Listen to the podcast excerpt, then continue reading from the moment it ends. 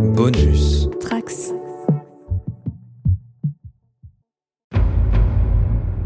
S'il vous fallait une nouvelle preuve que Le Coin Pop se fiche de faire beaucoup d'audience, voici ce podcast. Car en effet, nous allons parler d'une série qui va fêter ses 25 ans en octobre et qui n'est sur aucune plateforme, qui n'est diffusée nulle part, et ce depuis de très nombreuses années, et qui même à sa première diffusion en France l'avait été sur France 2, passé minuit, avec des épisodes dans le désordre et carrément avec des épisodes manquants.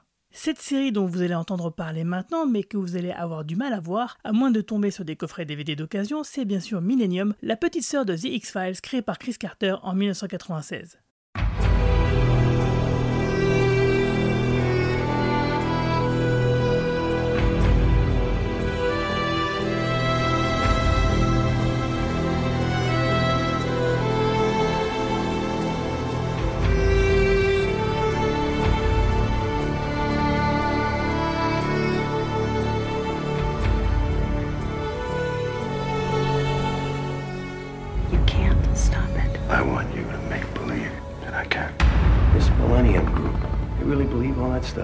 Nostradamus and Revelations, the destruction of the world? They believe we can't just sit back and hope for a happy ending. Je suis Guigui et pour en parler, je ne serai pas tout seul car j'ai mon groupe Millennium à moi, composé d'Aurélien Alain, le co-créateur et rédacteur en chef adjoint du magazine Cinématiseur, et de Paco Thielman, le grand exégète télévisuel que nous allons entendre tout à l'heure. Mais pour le moment, je vais commencer donc mon enquête avec l'aide d'Aurélien pour dresser le profil d'une série pas comme les autres. Salut Aurélien, comment ça va? Salut Guillaume, très bien, merci. Et toi? Bah moi ça va très bien. À partir du moment où il faut parler de bonnes séries, ça va toujours très bien. Oui, pareil. Alors en fait, je fais appel à toi pour cette affaire, car toi et moi, on a vécu l'avènement des communautés de fans sur Internet, et notamment de fans d'X-Files. Alors on a tous les deux suivi aussi en même temps Millennium euh, avec beaucoup d'entêtement, hein, car c'était vraiment pas facile à suivre à l'époque. Avant même de commencer, donc je voulais te demander quel était ton rapport avec la série? Alors c'est une série que j'ai beaucoup aimée dès le départ et que j'aime toujours beaucoup aujourd'hui. Euh, effectivement, comme c'était la petite sœur de X-Files, j'étais très très curieux euh, à l'époque. Euh, il faut se souvenir que c'était une époque où Internet n'était pas du tout ce que c'était aujourd'hui. Donc pour avoir des infos sur un, projet de série, sur une série qui allait venir, c'était beaucoup plus compliqué qu'aujourd'hui. Donc moi, j'étais vraiment, j'étais un lecteur de magazines, donc je, je planais mes infos dans Mad Movies ou l'écran fantastique et, et, et magazines un peu spécialisés. Et c'est vrai que j'attendais cette série avec euh, avec une grande impatience parce que j'étais, j'avais hâte de voir ce que Chris Carter allait pouvoir faire en dehors de X-Files. J'étais vraiment un, fan vraiment hardcore de X-Files dès le départ, dès la diffusion sur M6. Et c'est vrai que j'avais envie de voir Chris Carter euh, faire autre chose ou faire quelque chose dans le même genre ou le même style mais de manière différente. Et c'est vrai que donc j'étais, c'est une série que j'attendais beaucoup. Et quand je l'ai découverte, euh, j'ai pas été déçu parce que effectivement il y avait, euh, c'était une série qui, qui brassait beaucoup d'influences différentes, mais qui avait en même temps un ton très à elle. J'ai trouvé le personnage principal euh, immédiatement fascinant. euh, dans la manière dont il était écrit, mais aussi dont il était joué, et je, voilà, j'ai vraiment accroché tout de suite. Et je trouve que euh, avec le temps, sur les trois saisons, même si c'était une série qui a été fluctuante en qualité, mon intérêt a jamais vraiment fléchi parce que euh, j'étais toujours quasiment persuadé que la série pouvait m'apporter des surprises et des, et des bons moments. Euh, même si c'est extrait- des bons moments extrêmement sombres, hein, mais euh, voilà, j'ai, c'est une série qui, en dépit de ces, des- voilà, de ces fluctuations de qualité, m'a toujours, euh, m'a toujours intéressé. Et 25 ans après, j'ai, enfin, j'ai du mal à penser que ça fait 25 ans. Ouais, c'est vrai. Hein. Euh, ouais, ouais, c'est vraiment, c'est vraiment compliqué. 25 ans, ça fait vraiment bizarre. Et 25 ans après, je, je l'ai, revu quand les DVD sont sortis, et je l'ai pas revu depuis un, depuis très longtemps. Euh, les, mais les ai- DVD sont sortis euh, avant 2005, si je me souviens bien. Oui, oui, je crois que c'est au tout début des années 2000, hein, parce que c'est vraiment, euh, moi, quand je vois le- la, la gueule qu'ils ont, euh, ils ont vraiment, euh, on voit qu'ils ont l'âge. Et c'est vrai que j'avais revu la série en entier à cette époque-là.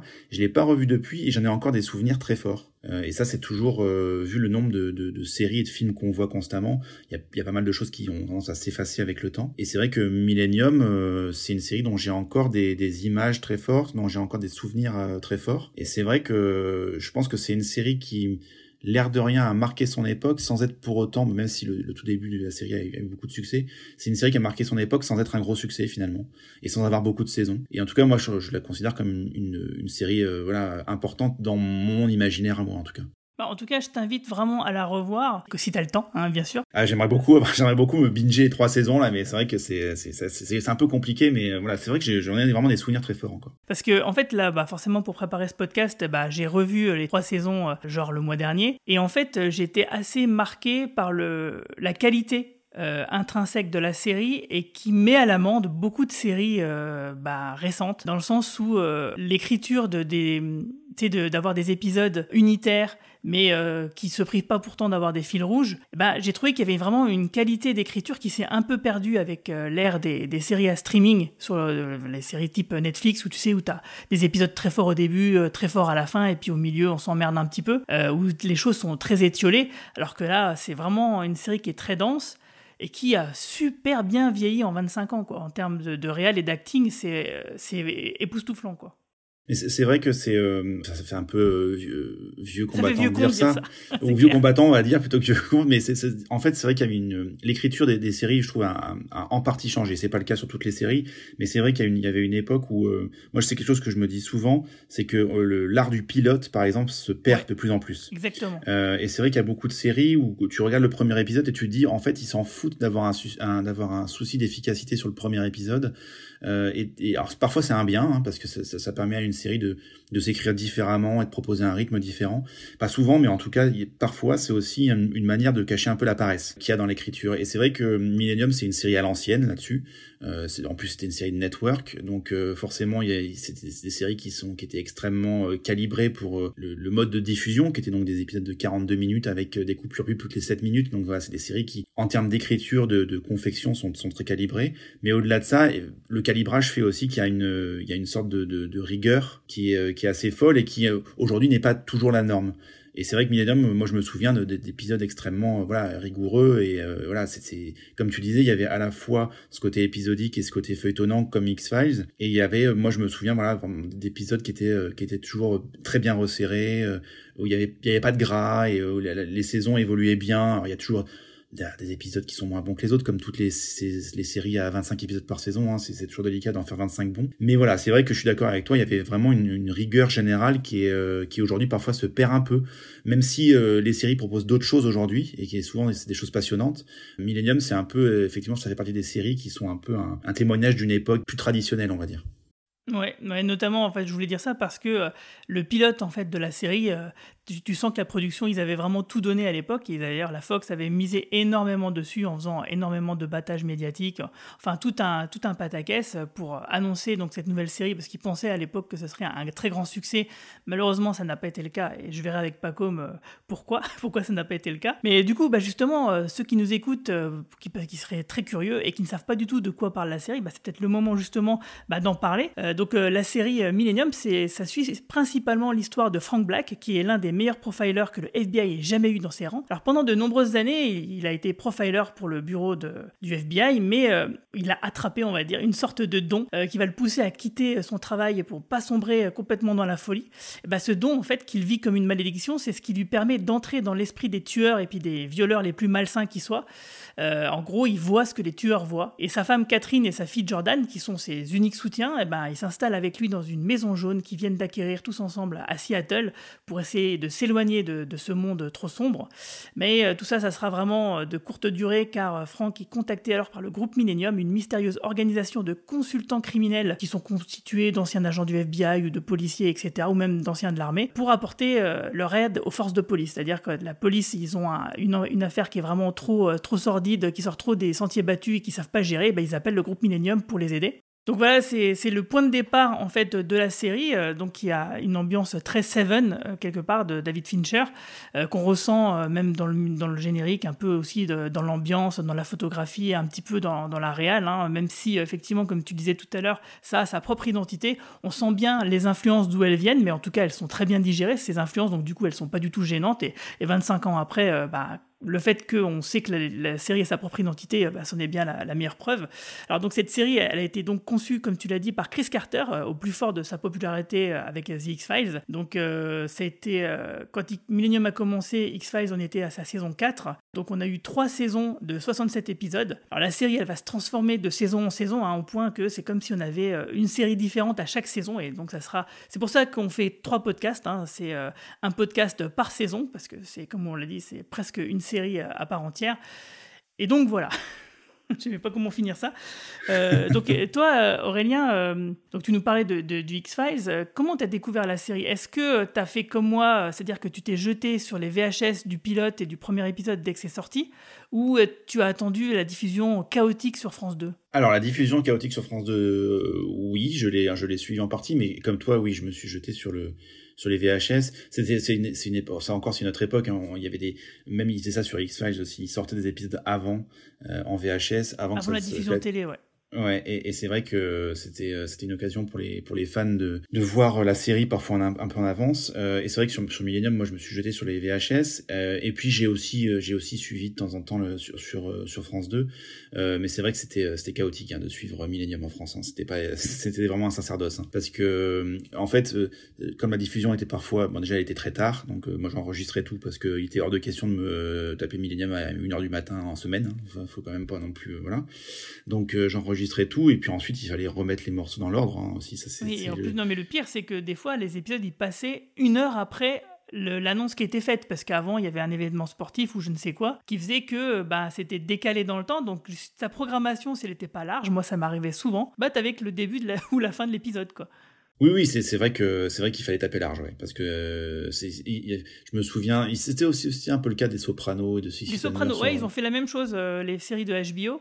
Euh, d'ailleurs, c'est intéressant que tu en parles parce que moi, j'avais entendu, euh, alors je sais plus, je crois que c'était dans le podcast de Previously sur les Sopranos, justement, d'Alain Carazé, où il disait qu'en fait, David Chase avait été approché par Chris Carter pour travailler sur Millennium, avant qu'il fasse les Sopranos, bien sûr. Mhm. Et, du coup, ça m'a fait me prendre conscience qu'en fait, Millennium et X-Files à, l'époque, euh, donc en l'époque 96-97, c'était avant l'avènement des séries HBO. Mais en fait, c'était les séries les meilleures du moment, du monde, quoi. Il y avait, euh, en termes de qualité, de, de valeur de production, d'ambition, c'était euh, vraiment ce qu'il y avait de mieux à ce moment-là. Oui, c'est de toute façon, euh, X-Files a vraiment été un, marqueur important dans l'histoire des, séries télé, hein, c'est évident. Déjà parce que c'est une série de network, et qu'il y a eu des tas de très bonnes séries de network hein, avant X-Files évidemment, mais je crois que vraiment quand, on, quand on parle de l'âge d'or des séries, il y a, quelques marqueurs qui ont été vraiment cruciaux et X-Files en fait partie. Et c'est vrai que tu as raison, euh, X-Files et Millennium arrivent avant l'explosion des, des, des, immenses chefs-d'œuvre de HBO que sont euh, Les Sopranos, Six Feet Under, Carnival et tout ça. Et c'est vrai que on peut voir en fait que je pense que c'est c'est un cercle vertueux, c'est-à-dire que en fait, je sais que Chris Carter, lui, c'est quand il a vu Twin Peaks, il s'est dit ah, c'est c'est faisable ce que j'ai en tête. Et je pense que David Chase, quand il voit X-Files et Millennium, il doit se dire c'est aussi faisable ce que j'ai en tête et ainsi de suite. Et je pense que tout le monde en fait, voilà, se, se s'inspirent les uns des autres et voient que quelqu'un repousse une limite, on en, profite, etc. Et c'est vrai que c'était une, époque assez, folle, hein, parce que avant ça, euh, aimer les séries, c'était vraiment un, truc, euh, même quand on aimait X-Files à l'époque, c'était euh, aimer les séries. Ouais, voilà, c'était un truc de nerd, aimer les séries, c'était vraiment pas respectable du tout.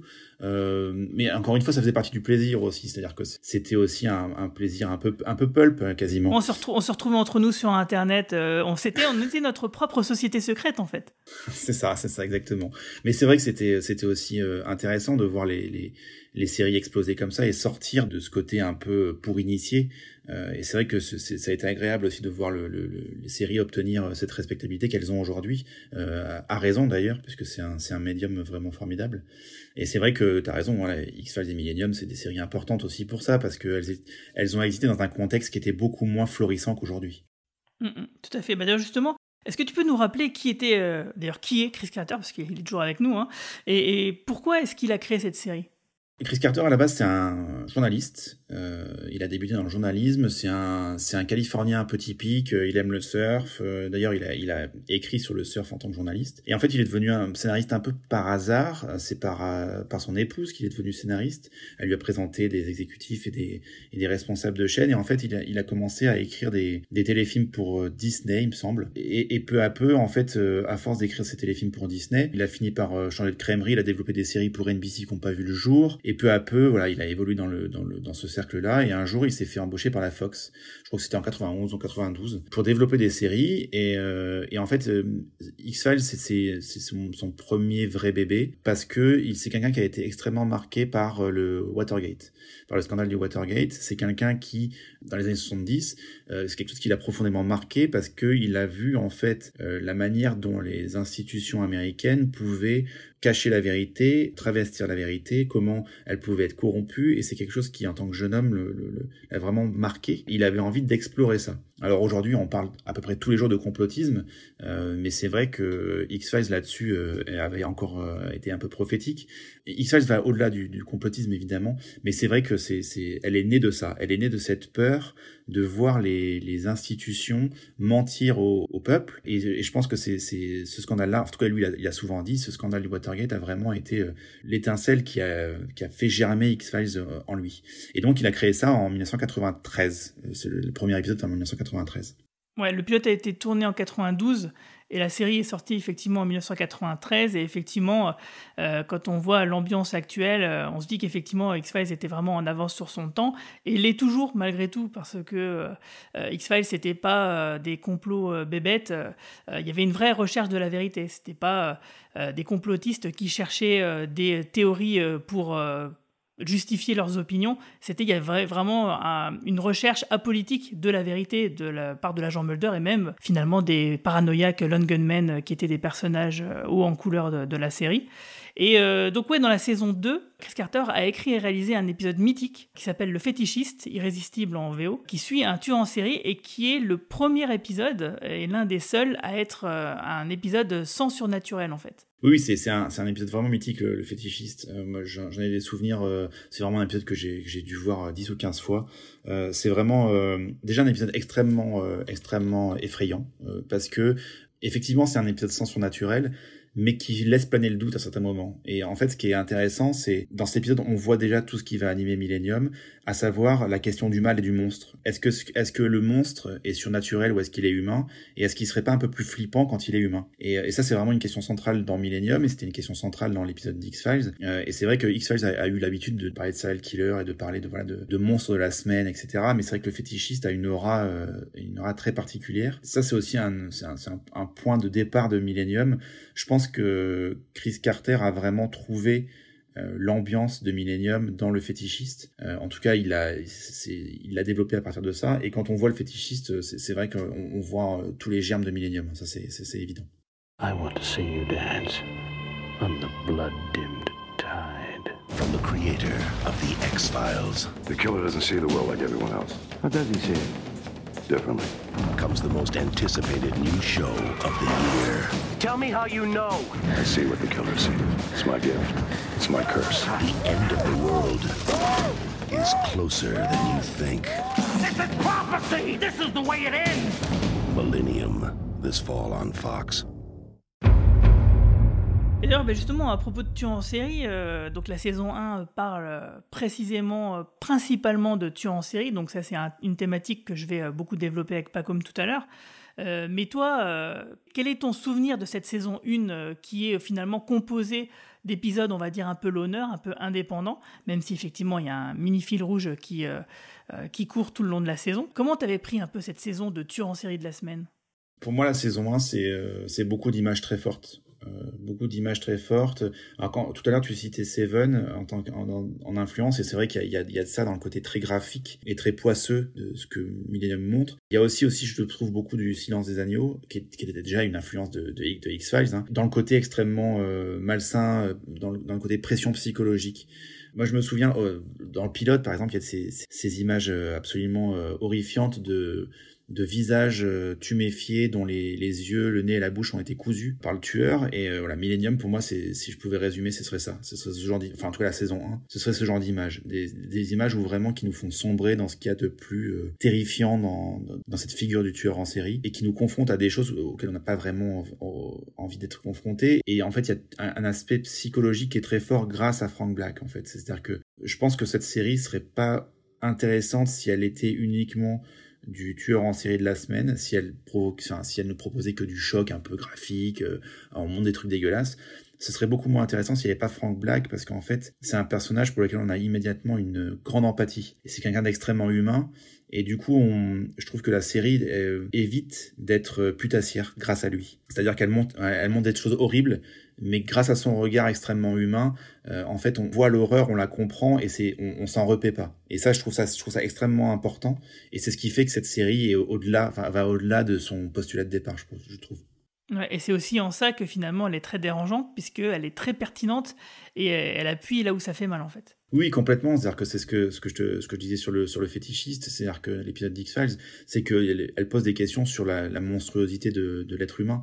Euh, elle montre des êtres humains qui sont capables de d'aller extrêmement loin dans l'horreur. Et, euh, et c'est vrai que elle, elle, pose des questions sur euh, sur la condition humaine et sur notre rapport à cette horreur là qui est c'est extrêmement dérangeant. Mais c'est aussi euh, extrêmement intéressant parce que c'est vrai que bon c'est pas quelque chose auquel on, on, veut se confronter tous les jours mais c'est vrai que c'est des, des questions euh, passionnantes et je trouve que le, la série le fait dans cette saison 1 elle le fait globalement très très bien. Euh, il y a des épisodes qui sont plus, plus ou moins forts que d'autres. Moi je vraiment le, le pilote je l'avais trouvé vraiment à la, à, la, première vision j'avais trouvé ça très très fort parce que c'était c'était du condensé de noirceur et je me disais mais comment on va tenir une saison ouais, entière là-dessus? Ouais, moi aussi, je me disais ça. Et finalement, bah, j'étais vraiment surpris de voir que, euh, bah, malgré tout, ça, ça, tient la route, quoi. Ils ont réussi à pondre autant d'épisodes, euh, autant d'histoires euh, passionnantes sur ce postulat qui, t'as l'impression qu'effectivement, il va être vite épuisé. Et en fait, non. Oui, parce que Frank Black apporte quelque chose, parce que le, fait qu'il qu puisse se projeter ou du moins se ressentir euh, ce que pensent les tueurs, en fait, ça renouvelle constamment l'intérêt parce que on voit tout son regard et euh, en fait, on comprend sa souffrance. Au-delà du tueur en série, on, on rentre, nous, dans la, dans la, tête de Frank Black. Et du coup, c'est son parcours à lui qu'on vit. Et c'est ce qui fait que si la série même est, euh, est dans, le, dans un, un, postulat de, de tueur en série de la semaine, dans, un, dans quelque chose d'un peu procédural, en fait, il y a un côté extrêmement feuilletonnant qui est le parcours psychologique et émotionnel de Frank Black. Et, et, et du coup, ça, c'est ce qui fait tenir, en fait. C'est ce qui fait que la série euh, ne s'épuise pas sur, euh, je, je, crois que c'est 22 épisodes, la saison 1, il me semble. Ouais, c'est 22. c'est ce qui fait que ça, voilà, ça s'épuise pas parce que on a toujours envie de savoir euh, qu'est-ce que Frank Black ressent, qu'est-ce qu'il ressent par rapport à sa famille, est-ce que la, peur qu'il ressent par rapport pour sa fille, pour sa pour sa femme, voilà tout, tout ça fait que euh, et pour lui-même aussi, hein, le, je pense qu'il y a, une, part importante de Milliam, c'est le regard de Frank Black sur lui-même.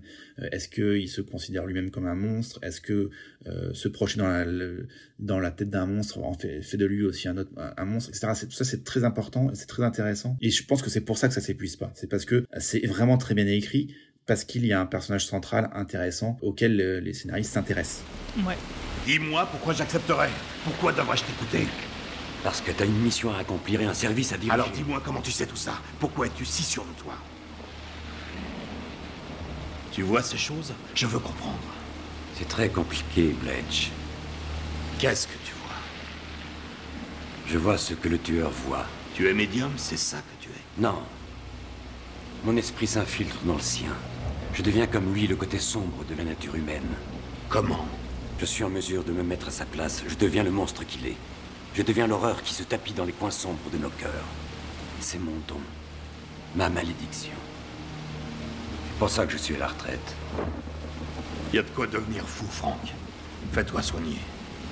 Et oublie tout ça. J'ai essayé. Qu'est-ce qui te ramène ici, à Seattle? On en parlera plus tard.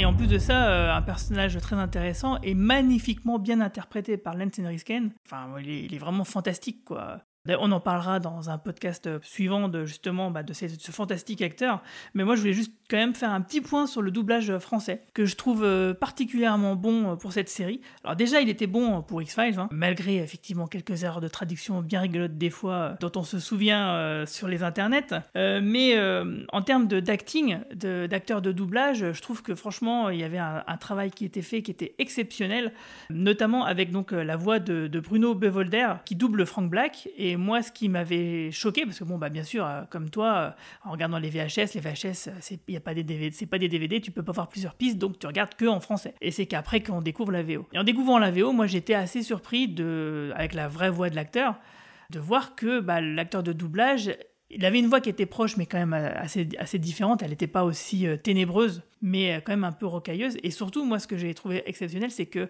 l'acteur français bah, réussissait à faire les mêmes intonations que Lance Henriksen. Et ça, ça, je trouvais ça, ça, ça me mettait dedans, quoi. Donc, du coup, moi, j'ai aucun problème à regarder la version française parce que je, je retrouve vraiment l'ambiance originale qui, bah, qui existe, quoi.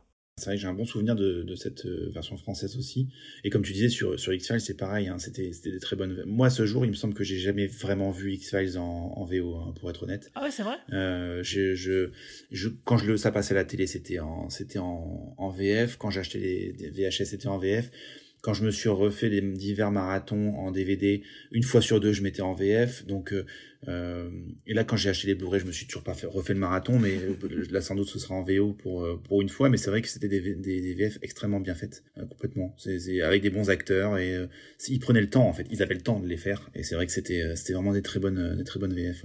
Alors en fait, euh, Bruno Bevolder, euh, qui donc doublait Frank Black, euh, il est mort dans les années 2000, en 2008 je crois. Alors il a fait beaucoup de doublages de voix françaises pour des acteurs comme J.K. Simmons par exemple, ou Malcolm McDowell, ou Mark Harmon par exemple aussi. A aussi doublé quelques dessins animés. il a aussi travaillé pour Radio France et il faisait des lectures de pièces de théâtre ou d'autres textes que du coup bah, j'ai bien envie d'écouter. Si jamais quelqu'un sait où trouver ça, moi je suis plutôt partant parce que je trouve que cette voix, comme la voix de Lens, elle, est vraiment... on a l'impression que cette voix, elle, t'enveloppe, en fait, et elle, te montre quelque chose, quoi. C'est en ça que le personnage était si, euh, profond et, pénétrant et qui, euh, ouais, semblait euh, dire autre chose que ce qu'il disait et qu'on pouvait comprendre, quoi. Moi, c'est vraiment...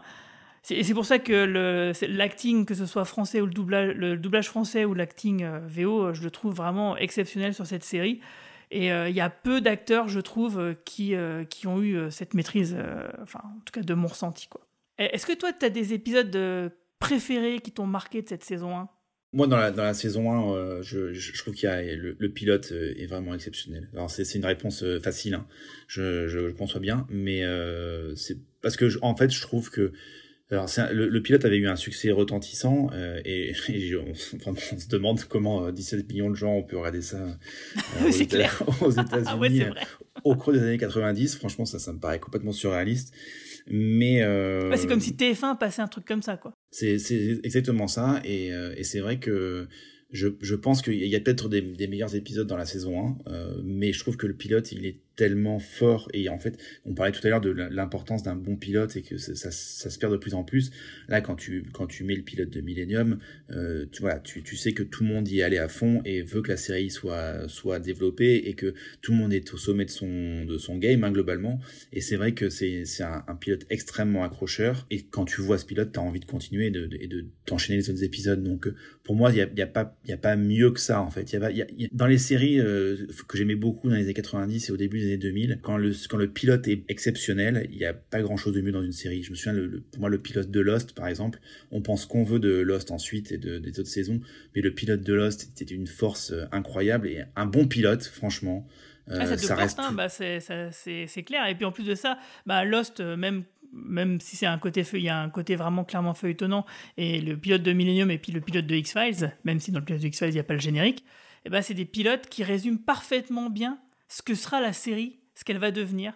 C'est-à-dire que la, trajectoire, euh, eh ben, euh, elle n'est pas due au hasard. Hein. C'est non, non, c'est effectivement le Chris Carter dès le début. Il savait où il voulait aller. Il voulait aller à cet endroit-là. En tout cas pour la saison 1. On verra dans le prochain podcast que pour la saison 2, c'est une toute autre histoire. Et d'ailleurs, bah, du coup, bah, je te remercie pour ton aide précieuse. Et puis bah, maintenant, je vais retourner voir euh, Pacôme, avec qui on va continuer cette conversation. Salut Aurélien, à bientôt. Salut.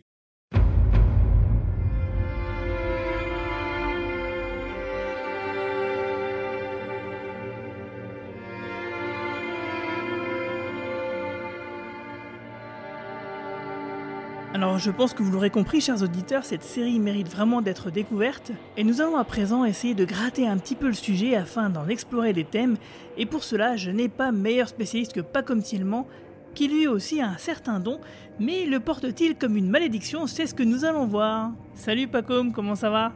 Salut, écoute, salut. Euh, alors euh, oui, non, je vais pas me comparer à à ce personnage extraordinaire qui est Frank Black, mais ceci dit, c'est vraiment un de mes personnages de fiction préférés. Hein. Je sais pas si Millennium est une de mes fictions préférées, mais Frank Black est certainement un de mes personnages préférés. Euh, le Frank Black des deux premières saisons est, est absolument magnifique, merveilleux, de tout ce que l'humain peut proposer de meilleur au monde. Euh, moi, je suis venu vers toi parce qu'en fait, bah, je sais que oui, tu adores euh, les séries euh, de Chris Carter et, Millennium en particulier, et, que tu es un spécialiste donc, sur de nombreuses séries que tu analyses, bah, les, dont tu analyses les thématiques en profondeur, comme bah, sur The Leftovers, The Lost ou encore Twin Peaks, hein, on en a beaucoup parlé. Quel est ton rapport du coup avec Millennium? Comment est-ce que tu as connu la série? Comment tu l'as vécue? Pour la saison 1 en tout cas. Ouais, ouais. J'ai découvert euh, bien après, hein. j'ai pas découvert sur le moment. Euh, la spécificité de la façon dont je regardais X-Files à l'époque où X-Files passait sur M6, dans euh, ce désordre que nous avons appris à, connaître et aimer. moi, j'avais à ce moment-là plus la télé. J'ai plus la télé depuis que j'ai, je sais pas, depuis que j'ai quitté chez mes parents, depuis que j'ai 18-19 ans. Mes parents me l'enregistraient en fait et je le regardais sur magnétoscope, je regardais les X-Files sur magnétoscope euh, à raison de, euh, mettons, euh, 4 ou 5 blocs d'épisodes. De, tu vois, une fois par mois, je m'en prenais un, pack d'épisodes qu'ils avaient enregistrés et je les regardais. Et je lisais pas les programmes télé, donc j'étais pas vraiment. Et puis je, je m'informais pas suffisamment, très clairement. Donc j'étais pas au courant qu'il y avait cette série Millennium. je l'ai découvert plus tard quand en fait, pendant que je regardais Lost. À l'époque de Lost, en fait, donc euh, bien plus tard, à l'époque de Lost, euh, entre deux saisons de Lost, à part revoir des épisodes de Lost, je voyais des séries parce que j'étais devenu, j'avais besoin de ma dose de séries. Donc je revoyais des classiques. Je revoyais euh, des classiques que j'avais pas vus, qui vont de les, machins typiques HBO, The Wire et compagnie, et aussi qui m'excitaient plus, les trucs qui avaient l'air d'être un peu bizarres et d'avoir flirté avec le surnaturel et avec des thèmes qui m'intéressaient. Et j'avais vu qu'il y avait eu Millennium de Chris Carter et donc il y avait les, j'ai acheté les coffrets, DVD, euh, chez Gibert euh, en occasion, euh, l'un après l'autre, à commencer par le premier. Et j'ai été vraiment saisi. C'est-à-dire que j'étais très très très surpris dès le premier épisode hein, par l'incroyable qualité émotionnelle c'est-à-dire qu'il y, a quelque chose qui prend tout de suite en termes de mood. Comme je ne l'ai pas vu en direct à la télévision, etc. Euh, les thèmes que traitait Millennium, je les connaissais déjà. C'était pas quelque chose de nouveau pour moi. Euh, les serial killers, les profilers, euh, voire même l'articulation de la question des serial killers et des prophéties apocalyptiques. Par contre, j'étais surpris et j'étais curieux du fait que ça a été fait à ce moment-là. Et les premiers épisodes ont des éléments qui sont vraiment typiquement années 90 en particulier dans la bande son. C'est-à-dire de retrouver euh, dès les premiers épisodes des chansons de Nine Inch Nails, euh, de Cypress Hill, marquer le moment. C'est une euh, époque. C'est une époque. Et c'est une époque que j'ai connue, que j'ai traversée. J'avais 20 ans à ce moment-là. C'était des disques que j'achetais. Et c'était très proche de fiction que j'avais vu et que j'avais aimé à cette époque-là. Donc il y avait une très forte reconnaissance et en même temps l'impression de voir quelque chose qui s'était développé et que j'avais j'avais raté comme bon alors j'ai rattrapé et donc j'ai vu euh, d'abord avec une passion très forte euh, les deux premières saisons un gros problème avec la troisième. Et après, j'ai commencé à y réfléchir. J'ai rédigé un premier texte sur Millennium à l'époque où euh, Laure Limongi, une, écrivain, qui était aussi éditrice à cette époque-là aux éditions Léo Cher, faisait des collectifs autour d'écrivains qui écrivaient sur les séries télévisées. Elle m'avait euh, convié à un des, un des volumes et en fait, j'avais décidé d'écrire un texte sur Millennium parce que ça me donnait l'occasion de revoir Millennium en faisant attention. Donc, c'était la deuxième fois. Voilà. Donc, la deuxième fois que j'ai vu Millennium, c'était à ce moment-là. Et puis, euh, et puis ça a continué. Et puis ça a continué. Et puis il y a quelques années, euh, invité par Claire Cornillon euh, dans euh, son groupe de travail sur les séries télévisées qu'elle avait au Havre. Elle m'avait demandé sur quelle série je voulais travailler. J'avais proposé Millennium. Donc j'avais revu Millennium à ce moment-là. Et puis quand j'ai écrit mon livre qui sort au moment où on, diffuse cette interview, euh, L'enquête infinie. C'est-à-dire, il y il y a, euh, j'ai commencé il y a euh, un an et demi, deux ans, et j'ai terminé euh, il y a quelques mois, mais surtout pendant l'année dernière. Tu veux dire que c'est pas du tout prémédité le fait que euh, la, la série elle, arrive à son 25e anniversaire Ah non, pas du tout. C'est euh, non. vraiment un hasard quoi. C'est un total hasard, c'est-à-dire que le livre que, qui sort là, euh, L'enquête infinie, a comme un des sujets clés du livre, c'est la question de l'enquête policière. Et en tant que la question de l'enquête policière croise beaucoup d'autres choses. Et dé- démarre avec la question du sphinx, du fait qu'une des plus grandes statues euh, sur Terre, on ne sache même pas ce qu'il représente, on ne sait pas ce que les Égyptiens en pensaient, etc. etc. C'est le début du... C'est l'enquête comme... euh, enfin, en gros, en gros le, le, monde comme pourvoyeur de mystères euh, insolubles, avant même l'imagination. Enfin, on est dans ce monde et on regarde autour de nous, il y a tellement de choses qui nous sont complètement euh, abyssalement inconnues et qui résonnent pourtant énormément. Et donc de ça, du sphinx, on passe au sphinx chez les Grecs dans Oedipe. Oedipe est, c'est pas moi qui l'invente, c'est, euh, ça a été dit par plein de gens, mais dont euh, Régis Messac dans un fameux livre passionnant sur euh, l'invention de l'enquête policière. Oedipe est probablement le premier personnage d'enquêteur de l'imagination humaine, enfin quelqu'un qui mène une enquête et il se trouve que le coupable qu'il cherche, c'est lui-même. Mais il a fallu euh, des siècles de siècles avant que la, la forme même de l'enquête policière soit réalisée euh, d'un coup, quasiment par Edgar Poe. Il y a des tonnes et des tonnes de sources, mais d'un coup, paf, ça prend. Ouais, il y a une cristallisation euh, qui, qui fait encore école jusqu'à maintenant quoi. qui fait encore école jusqu'à maintenant, et qui fait école aussi dans la réalité, parce que c'est à partir de, des nouvelles d'Edgar Poe et de ses euh, plus fameux continuateurs comme Conan Doyle que va se développer euh, la psychologie criminelle, et en particulier ces policiers si mystérieux, enfin qui moi me passionnent tant, qui sont les profilers. Les profilers, Robert Ressler comme euh, John Douglas, ont admis, ont avoué, ont raconté dans leurs biographies qu'ils sont devenus ce qu'ils sont devenus parce qu'ils ont lu des fictions policières quand ils étaient jeunes et que Edgar Poe et Conan Doyle sont leurs maîtres. Pourquoi? C'est très intéressant. C'est parce que avant, parce qu'en fait, il fallait trouver des méthodes de détection qui ne passent pas seulement par les schémas logiques d'enquête de, par rapprochement. C'est-à-dire qu'il fallait des serial killers, c'est-à-dire des gens qui tuent des victimes qu'ils ne connaissent pas. Et donc à ce moment-là, il fallait inventer un nouveau type d'enquêteur. Parce que normalement, on, investiguait sur un meurtre, bon, bah, il y a qui, qui avait des raisons de tuer cette personne. Et donc on n'avait pas besoin, en gros, de, de méthodes aussi étranges que celles des profilers pour trouver. Les profilers deviennent nécessaires à partir du moment où on a des crimes qui sont euh, clairement inexpliqués. Gratuit entre guillemets. Voilà. Et donc, en gros, c'est des enquêteurs qui ont cette spécificité, qui doivent se mettre dans la tête du criminel pour comprendre la logique de ce meurtre. Il n'y a pas d'intérêt, c'est-à-dire que c'est pas c'est pas euh, un intérêt crime que- crapuleux, C'est un intérêt qu'en tout cas nous on peut pas comprendre. un intérêt qu'on ne peut pas comprendre. Exactement. Donc du coup, je, le, le- le- le lien, il est évident avec les questions que pose la série Millennium. Donc du coup, au sein de ce livre, L'enquête infinie, euh, j'ai consacré un chapitre... euh, et bon, il n'y a pas que Millennium dans le chapitre, tout le début du chapitre est sur la fiction de Profiler, mais, mais en- pour moi, le chef-d'œuvre, c'est Millennium. Et ça n'a pas été dépassé depuis pour moi. C'est-à-dire que Mm, on est d'accord. euh, il y a des choses très intéressantes qui ont été faites avant et après, mais le personnage de profiler le plus intéressant à tous les niveaux, celui euh, qui devient en fait quelque chose de plus que simplement un enquêteur, qui devient autre chose qu'un enquêteur, une figure quasiment philosophique, c'est euh, Frank Black. Je suis tout à fait d'accord avec toi. D'ailleurs, bah, de toute façon, on va en reparler parce que c'est vrai que le thème principal de cette saison 1, bah, c'est les tueurs en série et c'est justement effectivement ce travail d'enquête. Alors moi, j'ai revu la série euh, là il y a pas longtemps, donc la saison 1, je l'ai revue il y a quoi, il y a deux mois. Ça faisait longtemps que je l'avais pas vue, si tu veux, et je m'attendais à m'ennuyer à cause du côté tueur en série de la semaine. Et en fait, pas du tout. Pas du tout parce que euh, les enquêtes policières sont vraiment fascinantes, quoi. En tant qu'enquête policière, il y y a peu de mauvais épisodes, euh, voire pas du tout. C'est quasiment Oui, que des bons épisodes. Oui. Euh, L'ambiance, elle est bonne. Bon, il y a juste des fois, des... bon, il y a toujours des petits trucs qui m'embêtent un peu, des fois, euh, qui sont un peu, je dirais, mal écrits, dans le sens où euh, des lapalissades du style Oh là là, avant, on fermait pas nos portes, maintenant, on est obligé de les fermer. Bon, ça, tu te dis, bon, ok, c'est un vieux scénariste qui a écrit ça, qui s'est un peu perdu dans la bouche de Frank Black, qui, lui, si clairvoyant, si lucide. Ça fait un peu étrange, mais si je dois rater, c'est vraiment pour faire le troll, c'est pour chercher un truc à reprocher. Il y a quasiment que ça, quoi.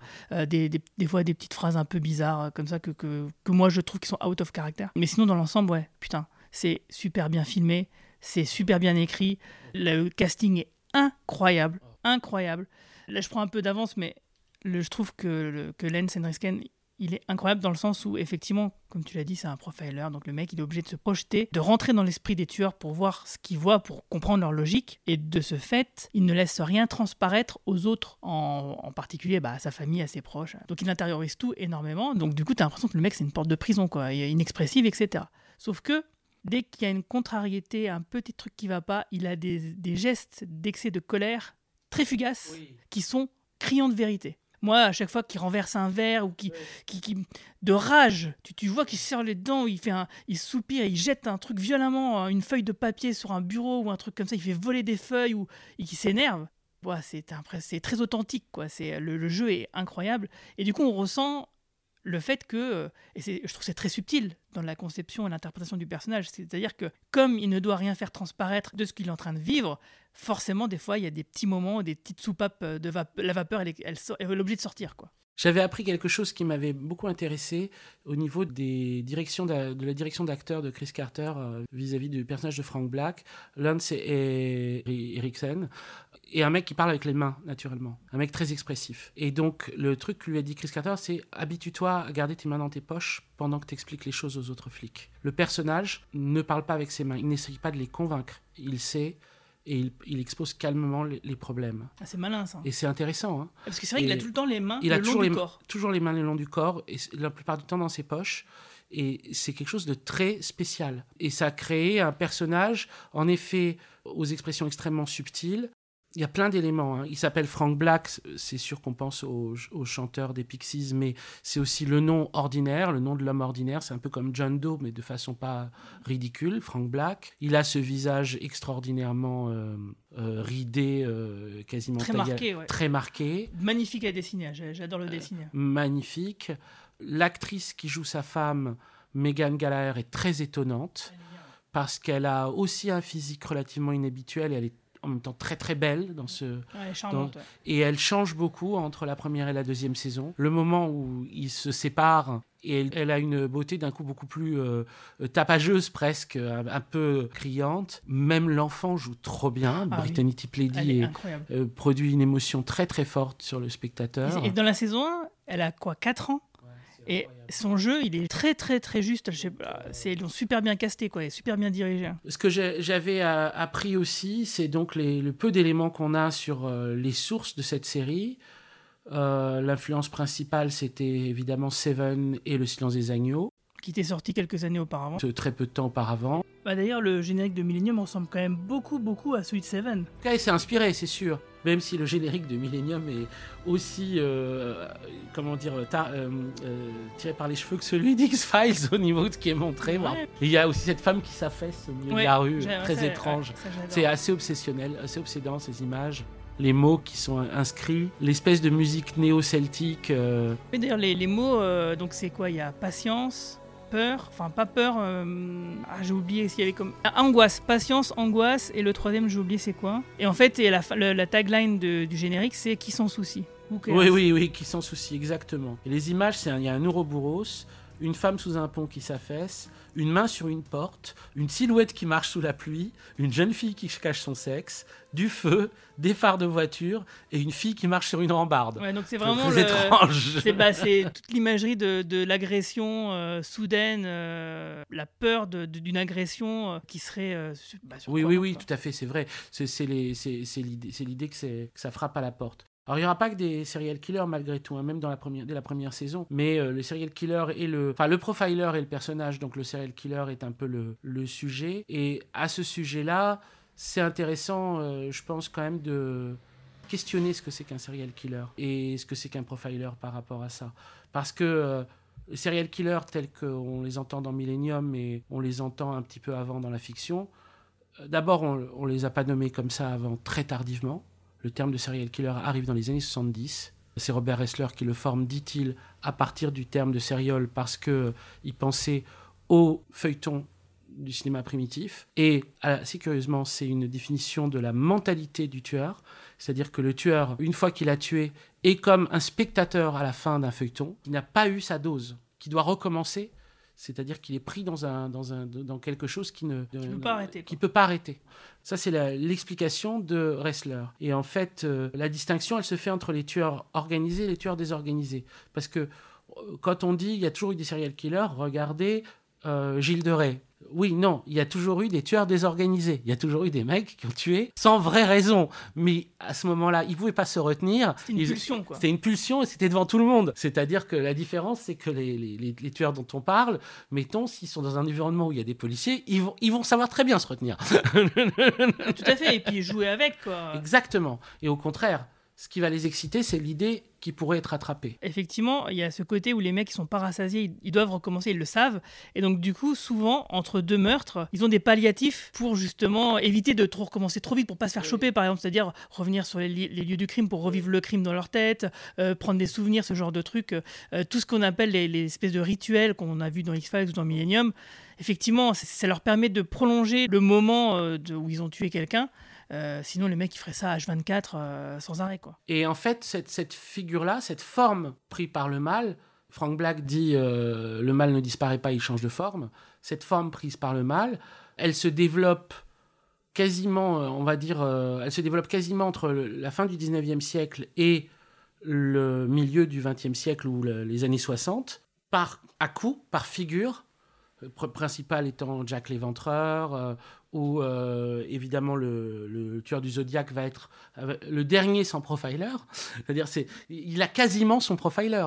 Le type qui est, euh, avec qui il joue au chat et la souris, le, le, le décrypteur, là, dont je- le, nom m'échappe momentanément, mais D'ailleurs, où David Fincher, il a fait justement un très bon film, tout à fait. et dont après il a fait un prolongement avec la série Mindhunter qui est sur Oui.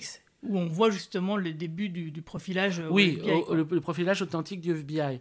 Euh, Qui, qui- en fait, qui, qui se crée quelque part en réponse justement au tueur du Zodiac. Oh, euh, Bien sûr, il y, a- il y a quelque chose de ça. C'est-à-dire que, en fait, c'est quelque chose qui commence, commence à se mettre en place. C'est-à-dire que, parallèlement, on a cette nouvelle génération de, de policiers inspirés, enfin, qui sont, qui, ont- qui ont- qui ont- sont devenus policiers par leur goût pour les personnages de fiction. Et de l'autre côté, on a des tueurs qui veulent devenir célèbres. C'est quand même quelque chose d'assez malsain. C'est quelque chose d'extrêmement bizarre. C'est-à-dire, euh, l'obsession du tueur du Zodiac, c'est que les gens portent des badges avec son symbole. C'est-à-dire qu'il veut devenir une star du mal. Et pour ça, il a, il a besoin, en fait, d'une figure qui va fonctionner comme intermédiaire avec le public. Et le profiler a ce rôle très ambigu, très compliqué, qui est qu'il est à la fois l'interlocuteur du tueur et la personne qui va réussir à l'empêcher de continuer. Donc il a une fonction, il n'est pas un interlocuteur par plaisir, c'est pas un mec malsain, il est obligé de le faire, mais le chemin qu'il doit prendre pour pouvoir empêcher le tueur de continuer à, tuer, c'est de se mettre dans sa tête, c'est donc de, risquer sa santé mentale, choses qui sont qui racontées dans les autobiographies de Profiler, de créer une relation de connivence, de sympathie, voire de complicité, donc quelque chose d'extrêmement trouble, jouant sur des zones très ambiguës de sa propre mentalité, et de fonctionner, on pourrait dire, euh, quasiment voilà, comme, son, son spectateur idéal ou son critique d'art. Par rapport à ça, la première fiction d'importance qui avait été écrite, c'était celle de Thomas Harris, Red Dragon. Qui est le, le, le premier chapitre avant le. le- Avant le Silence des agneaux. C'est le premier roman avant le Silence des agneaux. Le Silence des agneaux sera beaucoup plus célèbre, surtout par le film de Jonathan Demme. Mais euh, le premier roman, et qui marche du feu de Dieu, hein, c'est Red Dragon, par Michael Mann. et qui s'appelait euh, Sixième Sens, ouais. Ouais, tout à fait. Et après, il y a eu un. Euh, un re- une re- réadaptation. Ouais. voilà. Et après, il y a eu une, vari- Norton. une variation avec la série Hannibal. Oui, c'est ça. ouais. voilà. Donc, on y est revenu souvent à cette espèce de préhistoire du jeu de chat et la souris, du profiler et du serial killer. Mais le serial killer, je parle pas d'Hannibal, évidemment. Je parle du Mmh, serial sûr, killer, le vrai. le dragon rouge, Francis Dollar Hyde, qui est vraiment la première par une signification d'un type de personnage qu'on va voir beaucoup dans euh, Millennium, puisque c'est des serial killers apocalyptiques. Des serial killers dont les crimes ne peuvent pas être séparés d'une lecture de la fin des temps, d'une lecture et d'une interprétation de la fin des temps. Dans euh, Red Dragon, Dollar Hyde euh, tue pour se transformer en dragon rouge. À chaque fois qu'il tue, il se rapproche de son identité. Il, est, il se sent en train de se transformer. C'est pas visible, donc c'est évidemment, on va dire après, c'est c'est un fou. Il Avec n'y a pas de tête. problème, c'est un fou, c'est dans sa tête, le mec. Mais il se transforme en dragon rouge, dragon rouge donc de l'Apocalypse, avec euh, enfin, euh, l'image de la femme et du dragon, et qui sont repris sur les dessins de Blake. Et donc tous ces éléments-là sont- se mettent en place. Thomas Harris, un journaliste, il, il est évidemment très curieux de ce qui se passe à l'Académie, le Quantico, euh, euh, département de psychologie criminelle. Les euh, profilers spécialistes commencent à devenir des sortes d'interlocuteurs des, des types qui écrivent de la fiction. Ils vont se retrouver à régulièrement faire consultant ou à inspirer les personnages. Et euh, tout ça est en train de se mettre en place et en train de devenir, comment dire, extrêmement pertinent comme sujet quand Carter, comme deuxième série après X-Files, euh, décide de faire euh, Millennium. Oui, parce que dans, X-Files, il y avait une partie de ça, c'était déjà plusieurs fois euh, présenté. Par exemple, euh, moi, quelque chose qui m'a choqué, frappé dans Mindhunter, où en fait, en gros, il t'explique voilà, les bases du profilage, etc. Et à un moment, il explique voilà, le tueur, les tueurs en série, ça fonctionne comme ci, comme ça, etc. Et en fait, je me suis dit, waouh, euh, dans des épisodes d'X-Files, Scully, elle dit des trucs où Mulder, c'est des copier-coller de ça, donc ils sont clairement euh, puisés, parce qu'effectivement, dans X-Files, il y a eu des tueurs en série, il y a eu euh, l'épisode Le Message, euh, et donc bah, le fétichiste, hein, irrésistible, qui est justement l'épisode que Chris Carter a écrit et réalisé dans la saison 2, qui lui a donné envie de faire, de faire Millennium. Et, donc, y avait, c'était un des thèmes. Il y a les extraterrestres, il y a les monstres, il y a les fantômes, etc. Mais il y avait les tueurs en série. Et du coup, il s'est dit, ah ouais, ce serait quand même un terreau fertile pour faire une série à part entière, quoi. Et donc, moi, je trouve que c'était une, très bonne idée, même si à la base, peut-être l'intérêt, il n'était pas forcément. euh, parce que bon, moi, la série, justement, j'ai suivi la gestation. Euh, j'ai appris en 96 euh, qu'il y aurait euh, une deuxième série, etc. J'avais d'ailleurs très mal pris des déclarations de Chris Carter qui disait qu'il allait plus se focaliser sur Millennium que sur X-Files. Alors j'avais été un petit peu vexé, tu vois. C'est bête ce que je dis, mais hum, ça, va avoir un- une influence, ce genre de réflexion. euh, pour le succès ou non de la série. La Fox, ils se sont dit, bon, bah, avec cette deuxième série, on va sûrement avoir un gros, gros succès. Donc, on va tout capitaliser dessus. On va vraiment mettre les bouchées doubles. Ouais, donc en gros, ce qui s'est passé, c'est que la Fox, elle a fait un gros battage médiatique. Il y a eu des- des- de la publicité dans les cinémas, même jusqu'en France, on entendait parler. Alors que, en règle générale, avant une série qui va se faire, on n'en entendait jamais parler. Je veux dire, ça a traversé l'Atlantique, quoi, jusque dans mon lycée. donc c'est que, c'est que quand même, tu vois, il y a eu un, un gros effet. Euh, le problème, c'est que bah, ils en ont peut-être trop fait. Donc du coup, les gens, ils sont, sont fait une montagne et du coup, bah, quand ils ont vu le truc, euh, il y en a plein qui n'ont pas adhéré. Le seul reproche que je ferais quand même à la saison 1 de Millennium, c'est qu'il n'y a quasiment pas d'humour. Contrairement, contrairement à la saison 2, où il y a un humour noir, il y a plein de types d'humour, etc.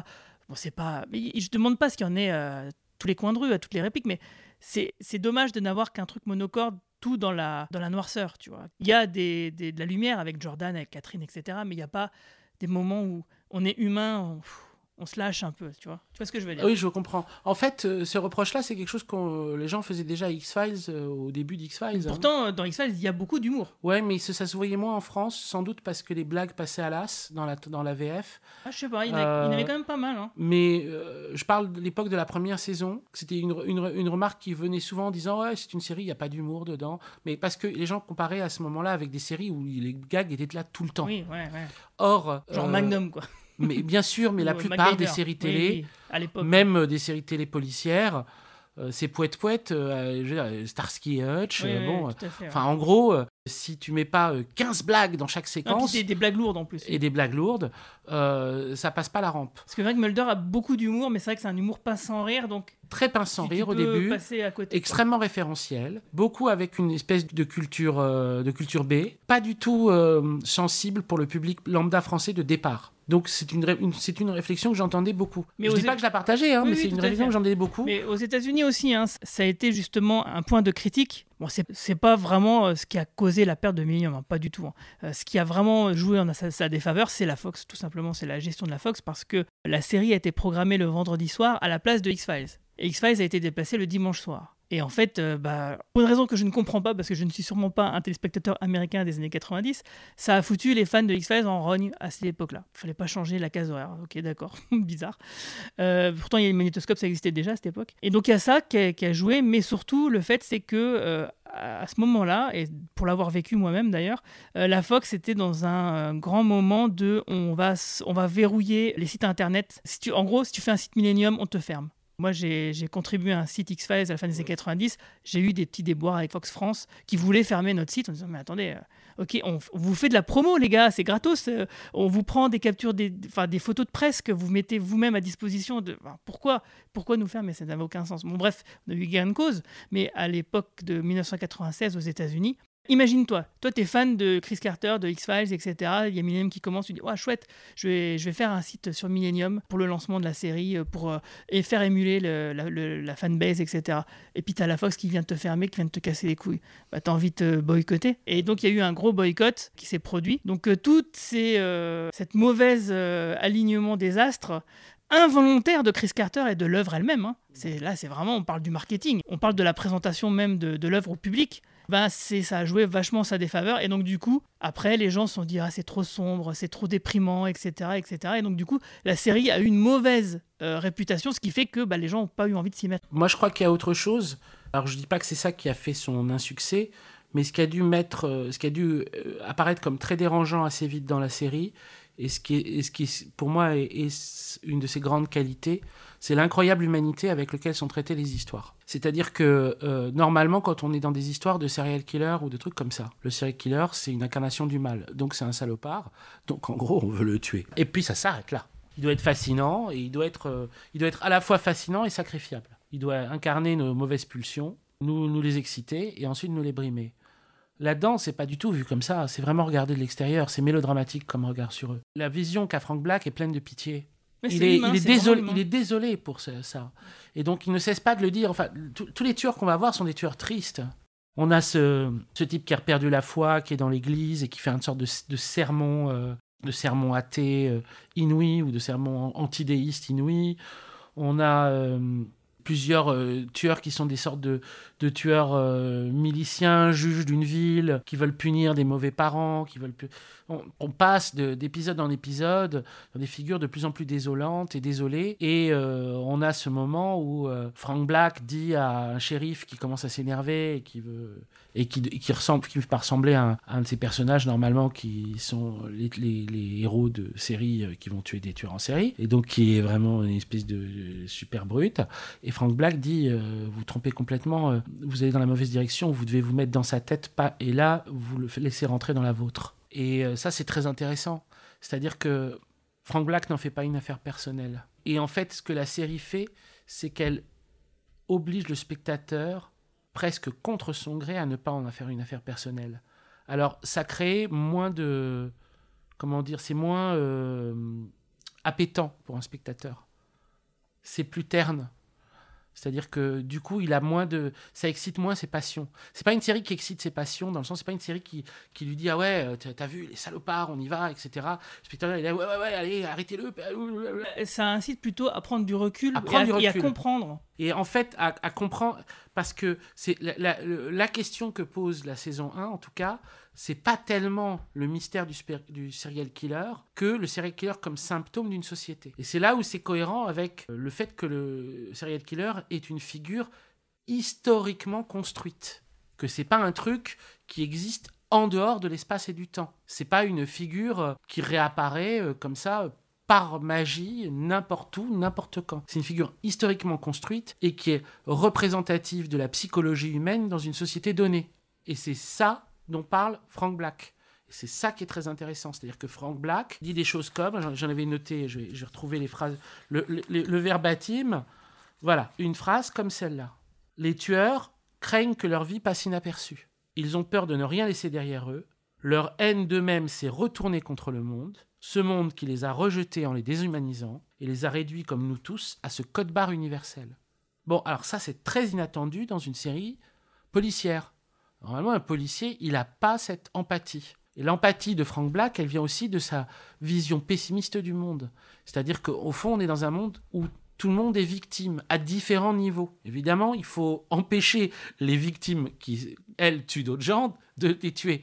Ça enlève, ça enlève pas le. Enfin, euh, Frank Black, il pousse pas à rien faire. Il va bien sûr les arrêter, mais il va les arrêter sans en faire une affaire personnelle, sans euh, se, sans s'indigner. Il va pas être indigné de voir des tueurs en série. Il va pas être scandalisé. Il va pas dire euh, c'est incroyable, etc. Il comprend juste l'état de la société. Il dit cette c'est un société-là. symptôme Voilà, c'est un symptôme. C'est un symptôme. Il y a des épisodes qui sont très intéressants par rapport à ça. Un où il y a l'obsession de la célébrité. Et ça, c'est très. c'est quasiment tout le temps ouais. Ouais, ouais, mais il y en a un qui est, comment il s'appelle euh, euh, 52 266, là. au ah, avec les bombes Ouais, voilà. Alors lui, il est obsédé par. Lui, il est vraiment euh, le, le tueur post-zodiac, quoi. qui veut qu'on parle de lui. ta la la la la la la la. Et Franck dit tuer n'est pas son but, Tuer est une conséquence de son obsession. C'est en fait c'est ce qui va rendre. euh, il a besoin de tuer pour euh, créer la situation qui va lui permettre d'évoluer dans ce qu'il cherche. Exactement. Si j'arrête l'auteur d'un tel exploit, les médias vont nous lyncher. Je ne peux rien intenter contre lui sans preuve concrète. Ce salopard est un expert en matière d'explosifs et d'électronique.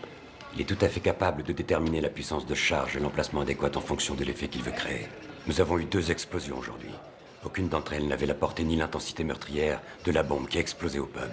Assez forte pour faire cinq victimes de plus. Mais étudiée de manière à ce qu'un homme assez proche de l'impact puisse survivre, d'autant plus qu'il sait à quel moment et dans quelle direction cette force doit se disperser. Raymondis travaille dans l'immeuble comme employé de maintenance. Il connaît les lieux comme sa poche. Ça ne lui posait aucune difficulté de planquer ses mallettes où bon lui semble. Il assistait à sa première création en simple spectateur. Il pensait que le spectacle du chaos serait suffisamment jouissif. Mais ça n'a pas suffi. Il en fallait encore plus. Il a voulu sentir, toucher du doigt ce qu'il venait de déclencher, participer à l'affolement général. Mais ça ne l'a pas satisfait. Alors aujourd'hui, il s'est placé lui-même au cœur de la confusion qu'il a créée. Ça ne l'excitait plus de regarder les autres. Et il y en a une autre qui est clairement une critique de la, de la société moderne, que je trouve même incroyable, parce que c'est un épisode qui est très gonflé, incroyablement gonflé, c'est l'épisode qui s'appelle GNA. Dans GNA, c'est vraiment le monde du télémarketing. Alors ça, c'est génial, parce que pour avoir euh, vécu cette époque-là, c'est vraiment l'époque où tous mes copains faisaient du télémarketing. C'était vraiment le seul débouché des, jeunes, euh, le, plus, le plus accessible débouché des jeunes de 18 ans. Et euh, on en parlait, etc. etc. Et l'anonymat, l'inhumanité et le caractère quasiment de secte qui se développait dans le monde du télémarketing. Ils avaient tous les mêmes noms, etc. Ils avaient, et ils avaient leur chef, et leur chef étaient ceux qui savaient comment vendre, donc ils leur expliquaient, expliquaient. Et dans GNA, C'est le deuxième épisode, ouais. c'est le deuxième épisode, c'est incroyable. Dans GNA, l'entreprise est une secte. Mais c'est vraiment, c'est euh, comment dire, c'est une allégorie simple du monde d'aujourd'hui, avec le pouvoir de l'entreprise qui réside dans le cœur de ses fidèles. Donc la compagnie de télémarketing comme secte, les membres qui doivent renoncer à leur croyance initiale, renoncer à leur famille, et tout leur salut euh, dépend du pouvoir de l'entreprise. Et pourquoi? Parce que le chef, c'est celui qui sait, parce qu'il sait les numéros. Il connaît les numéros de téléphone, il connaît les numéros de série, il connaît les numéros de carte bleue. Donc c'est, en fait, il transforme l'esprit du marketing en une forme extrêmement malsaine de superstition euh, millénariste basée sur le pouvoir des chiffres. Là, alors c'est sans humour, mais c'est d'une ironie extraordinaire, extraordinaire. Et avec le, avec le fidèle qui dit euh, les numéros sont tout ce qui est. Il nous a dit que nous étions des élus et que de notre obéissance viendrait notre salut. Nous deviendrions riches. Un, c'est et puis en plus, euh, et puis il y, a il y a cette idée de, euh, on abat le, le maillon faible, quoi. On Oui, bien quoi. sûr. Et euh, non, mais c'est un, un bon épisode. Bah justement, on va passer en revue tous les épisodes. Comme ça, on va voir un peu ceux qui nous ont marqué le plus. Mais avant ça, j'aimerais faire un petit point sur les personnages, bah, notamment bah, pour présenter Frank Black. Alors, euh, évidemment, bien sûr, hein, ce podcast est entièrement spoiler, mais c'est pas bien grave, hein, comme tu le dis souvent. De l'eau a coulé sous les ponts. hein. Déjà, oui, on peut dire ça. Et puis surtout, euh, même en étant spoilé, je pense qu'on peut tout à fait apprécier la série qui est euh, d'une qualité folle. Et qui ne repose pas tellement Sur sur, les twists euh, ou sur les twists. ouais, non, parce que Pas du tout. on même. connaît les tueurs dès le début. Enfin bon, c'est. La, la plupart du temps, oui, c'est ça, tout à fait. Alors, donc, bah, on a Frank Black qui est joué par Lance Henry Sken. euh, donc, euh, j'ai écrit un petit texte qui est en fait le point de vue du personnage tel qu'il nous est présenté dans la saison 1. Frank Black, c'était un spécialiste de l'étude des comportements criminels au FBI à Washington. Donc, c'est une sorte de Fox Mulder plus âgé en quelque sorte. hein. C'est Chris Carter qui l'avait toujours présenté comme ça. En gros, il a toujours dit quand Mulder il sera à la retraite, ce serait Frank Black. Quoi. C'est pas, trop ce qui s'est passé. il a un petit peu menti, c'est, c'est Il y a un dommage. peu moins de pop cu- culture pop chez Frank Black quand même. hein. Dans- Il dans en un- a rien à foutre de la quatrième dimension. Dans un des épisodes de cette saison, on apprend que dans les années 1970, euh, Frank euh, était entré au FBI dans la section d'enquête pour les crimes sexuels. Et lors d'une mission d'arrestation d'un psychopathe, euh, toute l'équipe de Frank périt mutilée. Ce dernier, du coup, aura du mal à s'en remettre. On peut imaginer que son don de vision, en tout cas c'est ce qui est suggéré dans l'épisode, bah, que donc son don pourrait venir, euh, en tout cas en partie, euh, de cet épisode traumatisant. Euh, dix ans plus tard, Frank fait la connaissance du lieutenant de police Robert Bletcher, qui deviendra l'un de ses meilleurs amis. Puis, dans les années 1990, alors qu'arrive la naissance de sa fille euh, Jordan Black, Frank ne supporte plus son don et devient donc sujet à la dépression. En 1995, euh, Frank arrête le tueur en série Edward Cuffle, un nom qu'on entendra de temps en temps dans la série, jusque dans la saison 3. Euh, il commence alors à recevoir d'un anonyme des photographies, euh, des Polaroids de sa femme Catherine et de sa fille Jordan, ce qui va forcément le terroriser et ce qui va le pousser à démissionner du FBI pour tenter de prendre soin de sa famille euh, loin de tout ça, pour la protéger. Un an plus tard, donc, la famille Black s'installe à Seattle, sur la côte ouest des États-Unis, et c'est à ce moment-là que Frank est contacté. C'est à ce moment-là que Frank est contacté par le groupe Millennium, une organisation de consultants luttant contre le crime et qui semble vraiment très très intéressé par son don. Euh, donc Frank devient consultant pour le groupe sous la supervision de Peter Watts. Euh, mais c'est sans compter euh, l'arrivée de nouvelles photos Polaroid qui arrivent par la poste à Seattle, mais ça n'empêchera pas Frank de mener ses enquêtes et d'arrêter un maximum de tueurs en série. Qu'est-ce que tu penses de ce, portrait de ce personnage, euh, du coup, par rapport à, tout ce qu'il a vécu et comment on le découvre au début de la série? Bah, Ça fait partie des originalités de Millennium, c'est de ne pas avoir un héros jeune. Ouais, c'est et ça, je trouve ça très fort aussi. Il a 55 ans, un truc comme ça. Il a 55 ans quand on démarre. Et donc, du coup, il n'y a pas le principe d'identification. Euh, qui joue normalement avec le. C'est pas la cible. On, voilà. on cherche pas. le, spectateur est supposé être plus jeune que le héros, donc c'est particulier. Ce qui lui permet en même temps, enfin, ce qui excuse d'une certaine façon, ce qui autorise de faire un personnage un peu sage. Parce que, oh, ceci dit, Cooper a des côtés comme ça, mais, euh, mais Cooper est quand même ingénu, il a quand même une folie. Oui, il est fantaisiste. Et fantaisiste. Alors c'est vrai que tu as raison ce que tu dis, parce que Frank Black, le mec, il a un don, donc du coup, bah, les indices, c'est bon, il sait. Il sait il sait, c'est bon, il n'y a pas besoin d'enquête, limite, c'est il sait. Et du coup, on l'accepte par ce biais-là. Quoi. Et il a, moi je dirais qu'il a un point commun avec Colombo aussi, c'est le fait de ne pas porter d'armes. Donc, alors, c'est excusé dedans dans le fait que c'est un consultant et pas un agent, mais dans son rapport au criminel, c'est très particulier, c'est-à-dire qu'il se met en danger parce qu'il n'a pas, il a pas vraiment peur d'eux. Il n'en fait pas une affaire personnelle. Pas peur du tout, non. Il n'en il, fait pas une affaire personnelle. Euh, et donc, du coup, il est, c'est autre chose. Il va essayer de. Comment dire son, Le tueur n'est pas son ennemi. Il n'a pas un rapport ami-ennemi. Donc, c'est très particulier. C'est un, ça permet tous ces éléments-là. De la même manière qu'un euh, l'ennemi d'un médecin n'est pas la fièvre. oui, exactement, exactement. Lui, ce qui compte, c'est évidemment sauver les innocents. Mais euh, il a aussi un rapport d'observateur de la société. Et donc, très souvent, alors tu t'en manquais un tout petit peu avec le coup des, portes ouvertes et fermées, mais très souvent, il y aura des remarques sur l'état de la société. Et qu'on accepte aussi de la part d'un homme de cet âge-là. Alors, c'est en même temps, euh, c'est un paradoxe, c'est un jeune papa aussi. C'est un homme d'un certain âge, mais qui est un jeune père. Donc, du coup, il a quand même un enjeu qui est euh, cette fille. Et il n'est pas totalement détaché. Et donc, ça va évidemment euh, jouer. il y aura quand même un usage, évidemment narratif et donc d'implication du spectateur et de l'implication du personnage, de crainte par rapport à sa femme et à son enfant. Euh, tout ça est extrêmement euh, bien construit. Hein. Euh, le point de départ est très bien construit. Il y a une espèce d'élément très hypnotique dans cette maison jaune du début qu'on revoit.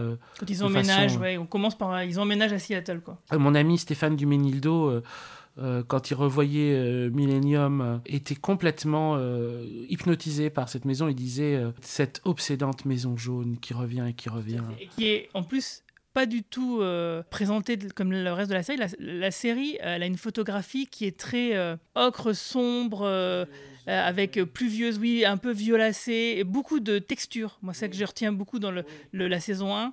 Ça changera après, mais dans la saison 1, euh, par exemple, il y a beaucoup de marques de doigts sur les vitres, euh, de traces d'eau. De... Donc, c'est très texturé comme ça. Moi, j'ai euh, l'impression d'être sur Photoshop et d'avoir rajouté des brushes un peu partout pour faire une ambiance.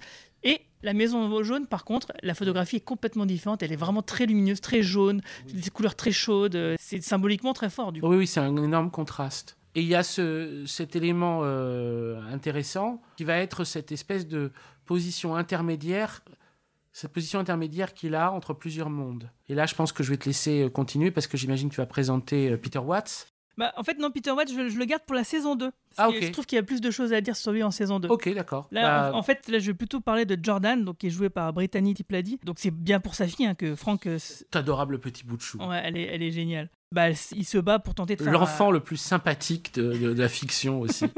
Oui, c'est vrai qu'en général, les enfants sont très énervants dans les fictions. Très énervant. Et, elle, pas et du elle, tout. pas du tout. Elle est juste mignonne, quoi. Oui, c'est l'enfant idéal. Et, enfin, elle est juste mignonne, mais pas que, hein, parce que effectivement, donc c'est c'est pour elle que Frank bah, il se bat pour que le monde devienne meilleur. hein, c'est sa motivation euh, principale. Euh, Mais Jordan est aussi une enfant très intuitive. Donc elle a à peu près 4-5 ans hein, euh, dans la première saison, et elle possède déjà malgré elle un don qu'elle- qu'on imagine hérité de son père, mais on verra que pas que. C'est le côté ma sorcière bien-aimée de la série. C'est ça, qu'on se rend compte que le, don est peut-être héréditaire.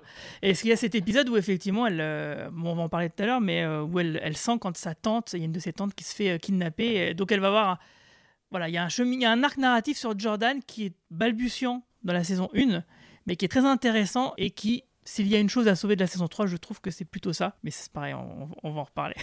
Est-il nécessaire de sauver? C'est vrai que si elle pouvait ne pas exister, ça serait quand même beaucoup mieux. Ouais. Euh, ensuite, on a donc Catherine Black, euh, qui est jouée par Megan Gallagher. Euh, alors, cette actrice, elle est intéressante. Elle avait joué aussi la femme du, du héros dans Nowhere Man, L'homme de nulle part. Je sais pas si tu te souviens de cette série. C'est un, un peu, c'est un mix entre X-Files et, et Le Prisonnier. D'ailleurs, c'était avec Mark Snow qui faisait aussi la musique. Et il y avait, c'était suite à X-Files. hein, euh, donc, et c'était avec, comment il s'appelle l'acteur? Merde. Ah, c'est un acteur un peu connu. Merde, j'ai oublié. Bon, tant pis. J'ai envie de voir ça. En fait, l'histoire, c'est l'histoire d'un photographe reporter de guerre qui prend une, une photo, il fait une exposition, etc. Et puis, il va au restaurant avec sa femme, qui est jouée donc par Megan Gallagher. Et donc, c'était au même moment que Millennium. Donc, elle avait donc elle était dans deux séries, mais comme d'un petit rôle dans les deux, ça, ça- j'imagine que c'était facile. Puis tous les deux étaient tournés à Vancouver. Et en fait, le gars, euh, il est au restaurant avec sa femme, et puis, euh, je sais pas, il, il va pisser. Je me souviens plus de ce qui se passe exactement, mais du- d'une seconde à l'autre, plus personne ne sait qu'il existe, plus personne ne sait qui il est. Il a plus de compte bancaire, il a plus de numéro de sécu, personne ne le reconnaît, etc. Et il va essayer de comprendre. Donc c'est un peu l'inverse du prisonnier, euh, c'est une sorte d'antithèse, mais quelque part c'est un peu proche. Il essaie de comprendre, mais c'est pour ça qu'il s'appelle l'homme de nulle part, c'est qu'il n'existe plus pour personne, pour aucune administration, pour personne. Sa femme ne le reconnaît plus, etc. Elle était dans cette série, et elle était aussi formidable dans cette série. Donc Catherine, pour revenir à Millennium, c'est donc la femme de Frank, et elle est assistante sociale et psychologue. Elle s'occupe régulièrement de toutes sortes de victimes au sein de l'aide sociale de Seattle. Donc de temps en temps, on la retrouve euh, à la croisée des chemins des enquêtes de Frank, et elle s'occupe donc souvent de- d'enfers sordides euh, liés à l'enfance. Et moi, j'adore tous les épisodes où Catherine est, est mise Ah en valeur. Et je trouve qu'elle n'a pas été assez mise en valeur dans toutes les saisons. C'est un personnage qui, aurait mérité plus d'épisodes à elle. En fait. Mais complètement. C'est un, c'est un personnage sous-employé, vu à, à quel point il est à la fois bien écrit et bien interprété. Mais bon, elle aura quand même. euh, dommage pour Franck. Pour moi, mon épisode préféré de tout Millennium est, un épi- est est l'épisode avec elle et Lara Mings dans la, La saison- Anamnèse, saison- ouais, voilà, saison 2. On Mais c'est pour des raisons qui sont très personnelles. Non, mais non, bon, on, y, on y reviendra. Ah ouais, c'est un des meilleurs, ouais, je suis d'accord. Je peux vous poser une question sur le groupe Millennium? Bien sûr. Évidemment, nous admirons votre efficacité et nous envions votre absence de bureaucratie. Et n'oublions pas l'aspect financier. Vous devez ramasser des fortunes dans le secteur privé, non? Pas encore. Tout le monde a sa théorie sur la montée de la violence dans notre société. Ma femme pense que ça vient des hormones artificielles qu'il y a dans le bœuf. Sans rire. Est-il vrai que certains d'entre vous pensent que cela vient d'une sorte de puissance maléfique? Oui, et ça paraît proche d'une espèce de croyance religieuse. Certains en sont convaincus, oui. Quel est votre avis? Je ne crois pas que ça vienne du bœuf. Tu veux qu'on aille sur les épisodes Ouais, allons-y. C'est Peut-être pas beaucoup de choses sur tous, hein, mais. Non, euh, non, non, mais non, c'est juste, en- si tu veux, je l'ai on- passé en on revue. passe en vue, Et on s'arrête. On s'arrête dès qu'il y en a un qui Ouais. nous interpelle. Donc, bah, le premier épisode, le pilote, s'appelle La Seconde Venue, donc un ex-agent du FBI doublé pour pénétrer. Alors, en fait, là, je suis en train de lire les résumés qui sont les petits livrets des coffrets DVD, qui sont des petits synopsis très simples, mais qui résument bien, je trouve. Donc, ex-agent du FBI doué pour pénétrer l'esprit des tueurs en série, Frank Black est recruté par une organisation secrète afin d'enquêter sur un meurtrier qui accomplit des prophéties apocalyptiques. Alors oui, effectivement, là, c'est plutôt un résumé de la, de la saison. Oui, 1, mais, mais le- c'est exactement ça. Mais ouais. bien sûr, parce que le pilote est un ré- le, le pilote fonctionne euh, vraiment comme un pilote là. C'est-à-dire que c'est une euh, c'est une forme qui va se reproduire beaucoup dans les les, les séries de killers de la semaine et c'est un, épisode où on présente tout quoi. On t'explique en gros euh, toutes les coordonnées de ce que tu vas voir. Et euh, la société secrète Millennium, enfin qui est pas encore à ce moment-là une société secrète véritablement, c'est beaucoup plus bizarre, ça change de statut plein de fois. Mais là donc c'est cette espèce de D'agent de consultant. voilà, de, de société de consultants qui se trouvent avoir un symbole d'Ouroboros, c'est s'appelait Millennium, et qui sont euh, représentés, enfin, qui est le, le, le, le- le mec qui est dépêché pour aider Frank Black, et notre ami Peter Watts. euh, et qui est joué par Terry O'Quinn. Terry O'Quinn, magnifique. Et euh, il y aura beaucoup de choses à dire, mais on, Ouais, on, on gardera se- ça dans on se garde un épisode. peu, on se Ouais. garde un peu, On se ouais. garde un peu sous le coude. Oui, parce Et- qu'il va beaucoup faire équipe avec euh, donc, euh, Bob Bletcher, donc Bob son Bletcher, ami, oui. euh, Son police, ouais. Tout à fait, et puis qui, est secondé lui-même par Gibble House. par Gibble dont- House. dont on reparlera On en reparlera qui- dans la troisième saison, lui, j'imagine. Oui, voilà, on va le Euh, garder C'est plus son grand moment. C'est euh, et, et donc, euh, ce qui est intéressant par rapport à, ce pilote, vraiment en deux, en deux, trois mots, quoi, c'est qu'il joue déjà, il joue ce truc qui a été joué, on peut dire, un peu dans Red Dragon et un peu dans Seven, du tueur associé aux prophéties. Et là, c'est les centuries de Nostradamus. Donc c'est déjà une première tentative de poser l'idée que le phénomène des serial killers et la fin du monde sont reliés. On ne sait pas trop comment, on ne sait pas trop pourquoi, mais ils sont reliés. Et là, c'est un tueur qui interprète la ville de Seattle comme euh, la Babylone de l'Apocalypse. Seattle, pas New York, pas Los Angeles, Seattle, quoi. Seattle, Vraiment le truc, on n'associerait pas tout de suite à Babylone. Et, et sa manière de répondre, c'est de tuer des innocents. Bon.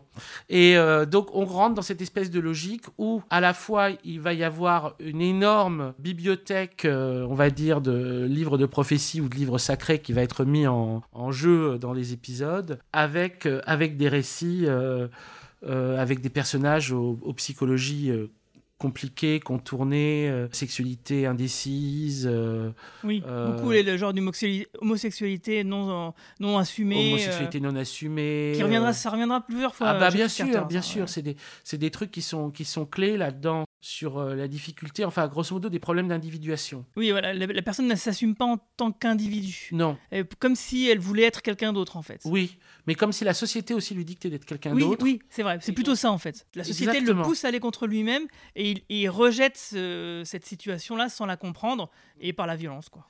Voilà, et donc Frank Black essaye, lui, de traiter tout ça avec humanité. Donc c'est très beau. Ouais, c'est un bon- c'est un bon premier C'est un épisode. excellent pilote, et on continue. Donc après, bah, tu en as parlé, le visage de la bête Ouais. euh, en, en VOC GNA, euh, dans g- GNA. génial. Donc euh, les cendres de sept euh, corps victimes de meurtres sont découverts dans un parc de San Francisco. Frank Black pense que l'assassin pourrait être un démon. Donc euh, on a cette notion de est-ce que le mal qui pousse les hommes à commettre des atrocités, est-ce que c'est un mal qui est à l'intérieur de l'humain ou c'est quelque chose d'une force extérieure? C'est une thématique qui aura pas vraiment de réponse, euh, mais qui voilà qui est sous-entendue et qui reviendra régulièrement. Et moi, ce qui m'amuse dans ce petit épisode, un petit clin d'œil, c'est euh, le clin d'œil à David Lynch avec euh, l'oreille qui est retrouvée avec une petite fourmi qui se promène dedans. Donc clin d'œil à Blue Velvet. Après avoir fait des clins d'œil à Twin Peaks dans le pilote de, de X-Files, bon bah voilà, on a un clin d'œil à, à Blue Velvet.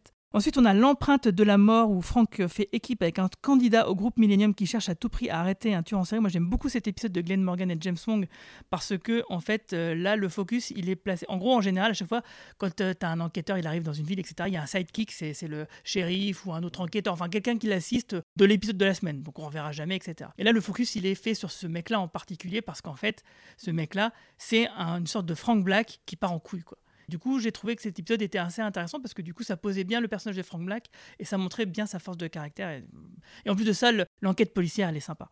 Euh, on a Le Juge, un épisode que moi, j'aime Oui. pas trop. Oui, oui, mais qui est un peu, un peu classique. Tout à fait, qui rentre dans cette catégorie des, des espèces de tueurs justiciers C'est qui, ça, font, voilà. leur qui, font leur- le, le jugement par eux-mêmes, mais aussi l'ambiance de secte, puisqu'il est avec euh, son groupe de gens. Voilà, c'est pas lui qui tue directement, il recrute des gens, euh, euh, voilà, et puis il les force à, à faire les. Il est un peu trucs. terne, je ouais, je l'aime pas trop celui-là. Ensuite, on a le complexe de Dieu, celui dont tu parlais avec les explosions. Donc, Franck est à la poursuite d'un poseur de bombes, et en fait, lui, ce qu'il faisait kiffer le mec, c'est de créer le chaos pour pouvoir ensuite agir en sauveur derrière, pour passer à la télé. Une quoi. star, oui. et, et ça commence comme ça, on le voit, le mec il pose une bombe, etc. Donc oui, effectivement, on sait tout de suite qui c'est. On, on nous montre à chaque fois les meurtriers. on- ça arrive, ça arrive au bout d'un moment, mais euh, il y a peu de surprises. En gros, c'est à chaque fois, c'est pourquoi on fait ça, comment on va le choper. Et c'est plutôt pourquoi il fait ça qui est la clé de comment on va le choper. Donc c'est ça la, la vraie question, c'est pourquoi ils font ça en fait. Et cet épisode-là, justement, il, il résume bien ce- cet état de fait. Franck, dans Désillusion, donc Franck recherche un tueur en série responsable de la mort de plusieurs membres du clergé. Ah oui, alors c'est celui avec le, le type, l'homme qui a perdu euh, sa famille, euh, qui était très chrétien et qui depuis en fait euh, est en colère contre Dieu. Et... Et en fait, là, on nous ment un petit peu, la caméra nous ment un peu, c'est-à-dire qu'on croit que le tueur est celui qu'on- qui nous est montré. En fait, c'est c'est pas vraiment les. Oui, les- oui, oui. un Là, petit il y a, il y a un peu, petit twist. Mais oui, il est, il est, mo- il est moyen. Ça va. Ça, ça passe. Après, euh, par contre, moi, j'ai un des meilleurs épisodes euh, de toute la série. C'est Un verrou sur le cœur. Et donc, c'est un épisode sur Catherine Black, euh, où elle vient en aide à une femme victime d'abus sexuels Ah. pendant 23 ans. Terrible. Et pour moi, cet épisode m'a fait penser un peu beaucoup à, à Law and Order, le concept de Law and Order, Ouais, ouais. Tu as une enquête et après tu as un procès et ça s'étale. Bon, Dans Law and Order, Law and Order, euh, donc tu as aussi beaucoup d'ellipses, ça c'est c'est des histoires qui sont racontées sur des mois, parce qu'évidemment le mec il se fait pas arrêter, il n'y a pas une enquête, il se fait arrêter, il y a un procès en deux semaines, c'est ça, ça s'étale sur des mois simplement, voilà. Et là on a ce, ce- ce cheminement-là, où en fait effectivement il y a cette histoire d'inceste monstrueuse, euh, où euh, ensuite le mec il est arrêté, et ensuite il y a un procès, et là, du coup, euh, tout le côté psychologue et assistante sociale de Catherine Black est mis en avant.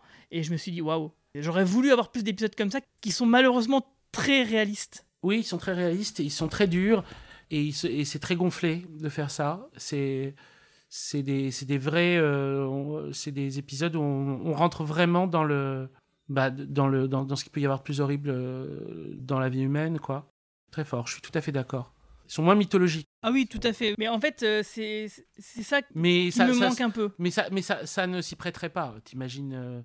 Enfin, quoi qu'on pourrait ça- dire euh, si dans. Twin- dans Twin Peaks c'est le cas, mais, mais Non, bon. mais ce que je veux dire, c'est euh, ça ou autre chose. Simplement, moi, ce que j'adore, c'est euh, quand tu as des, des forts enjeux comme ça, et puis tu le vois du côté administratif, en fait. Tu vois, des trucs bêtes. C'est une assistante sociale, Catherine Black. Et pourtant, son rôle, il va être déterminant, mais elle sort jamais de son rôle. Enfin, presque pas. Mais euh, disons que c'est ça qui est fascinant, c'est comment chacun, du coup, à son niveau, peut intervenir dans une situation critique comme celle-ci. Et Catherine Black, on voit que ouais, elle est à la hauteur de, clairement de son mari, quoi. Les deux, ils font vraiment la paire. Oui, oui, ils ont, ils lui ont pris, ils ont, ils ont pris dans cette série, ils ont, ils ont eu la, la bonne idée de ne pas faire une épouse à Frank Black qui soit une, une femme au foyer, mais quelqu'un qui soit active dans un domaine difficile et qui affronte des dangers euh, du même type.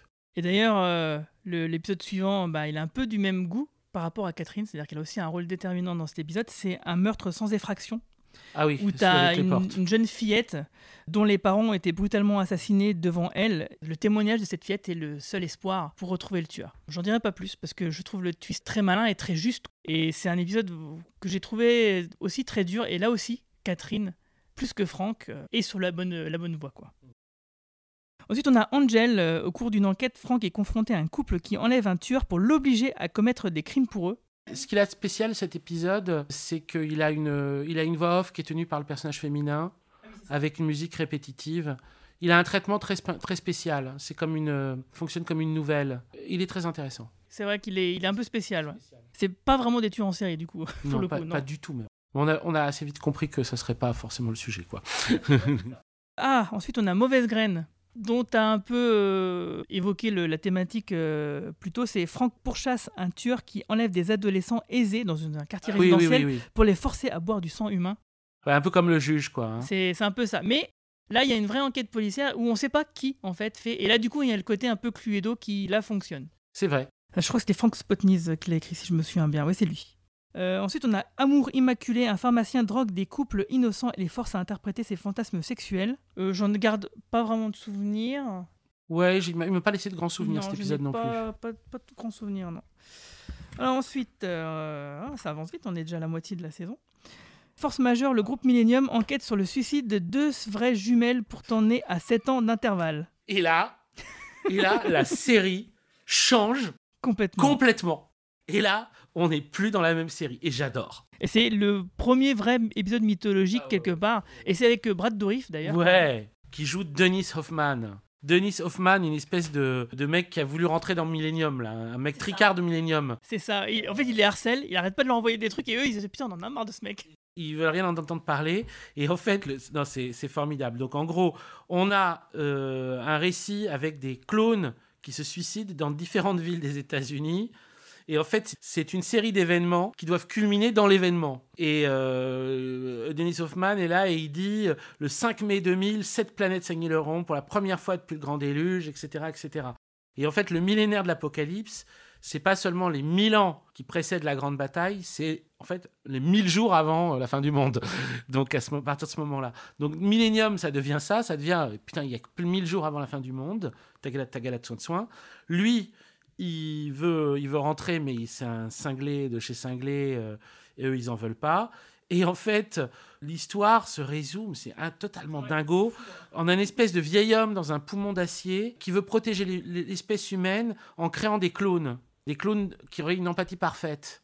Et donc, en fait, ce serait le- le- le- euh, les, les humains qui devraient, euh, comment dire, nous survivre quand il y aura un grand déluge. Donc, on arrive à ce truc-là. Euh, c'est- tenu comme une espèce de truc avec énormément de tension. On se dit, putain, bon, ça va être le sujet.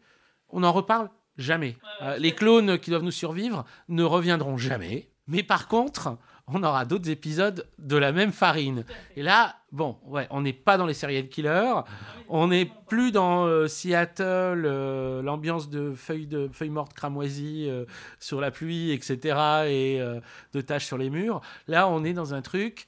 Qu'est-ce que c'est? On ne sait pas. Il y a Frank Black là-dedans. Il y a Peter Watts là-dedans.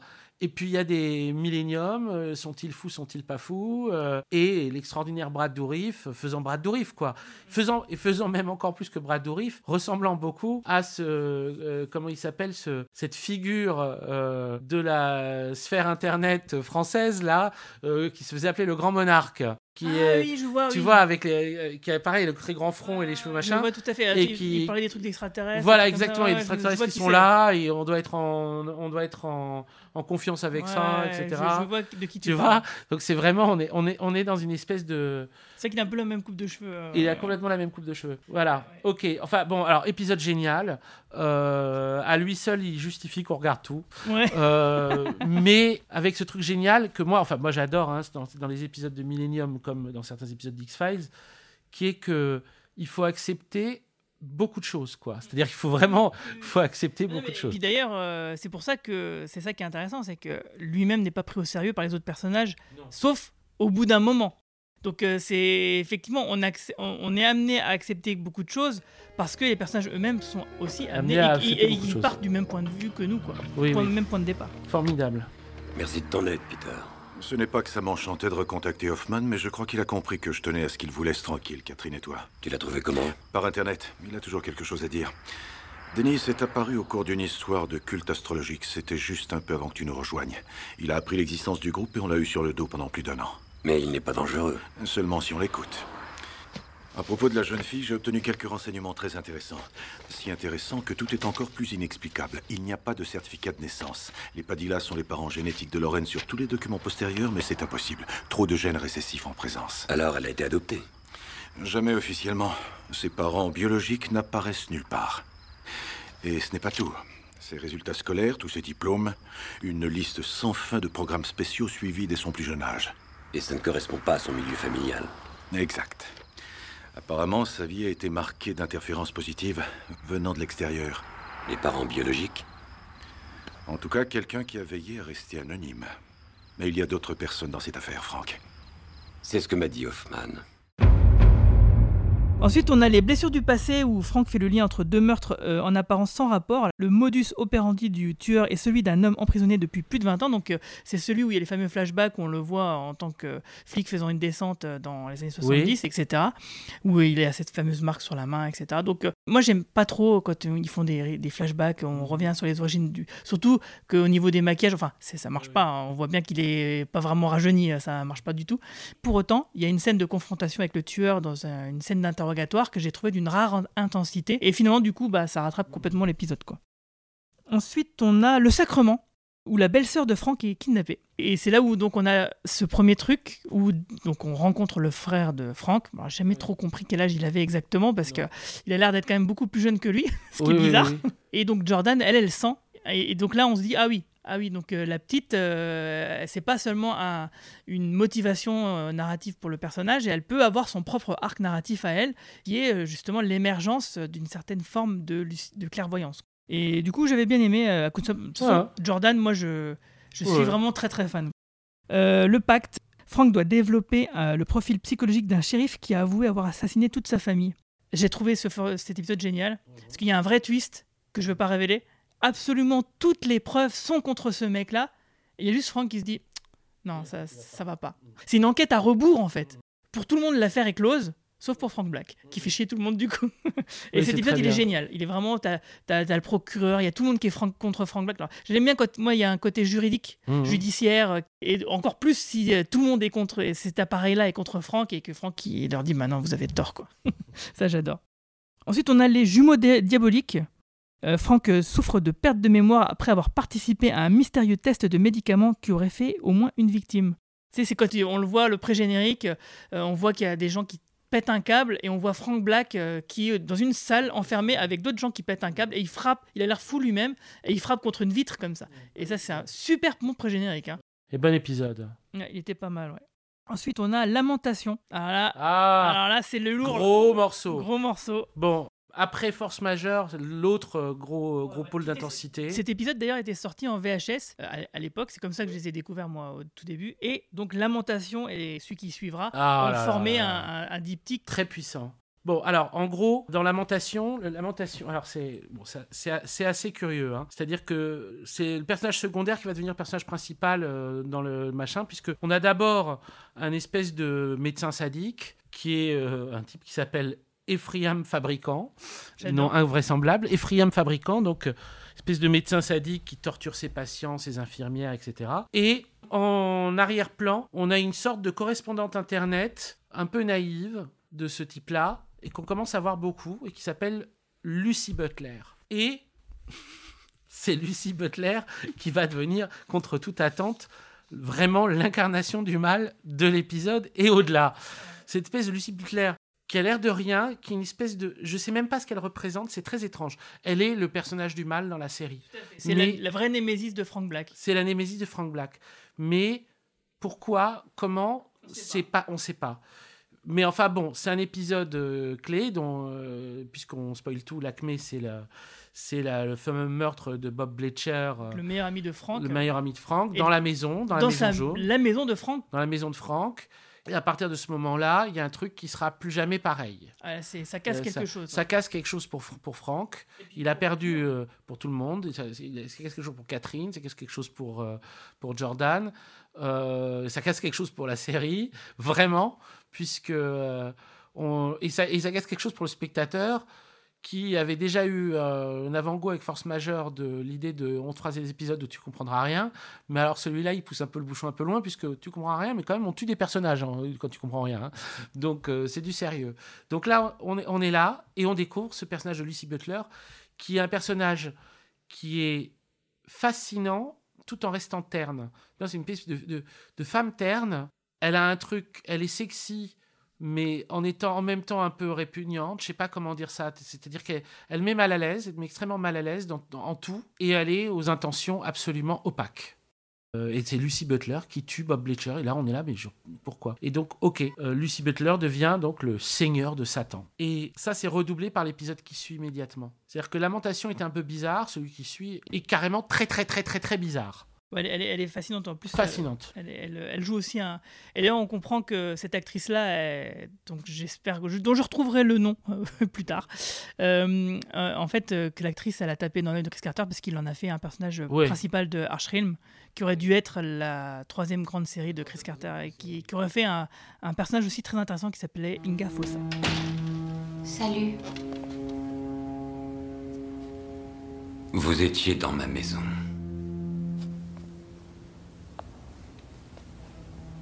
Quand ça?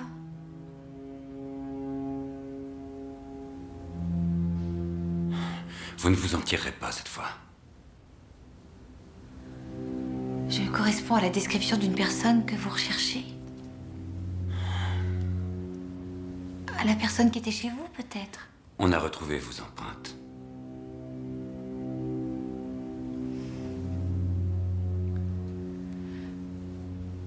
Je crois que je vais vous décevoir,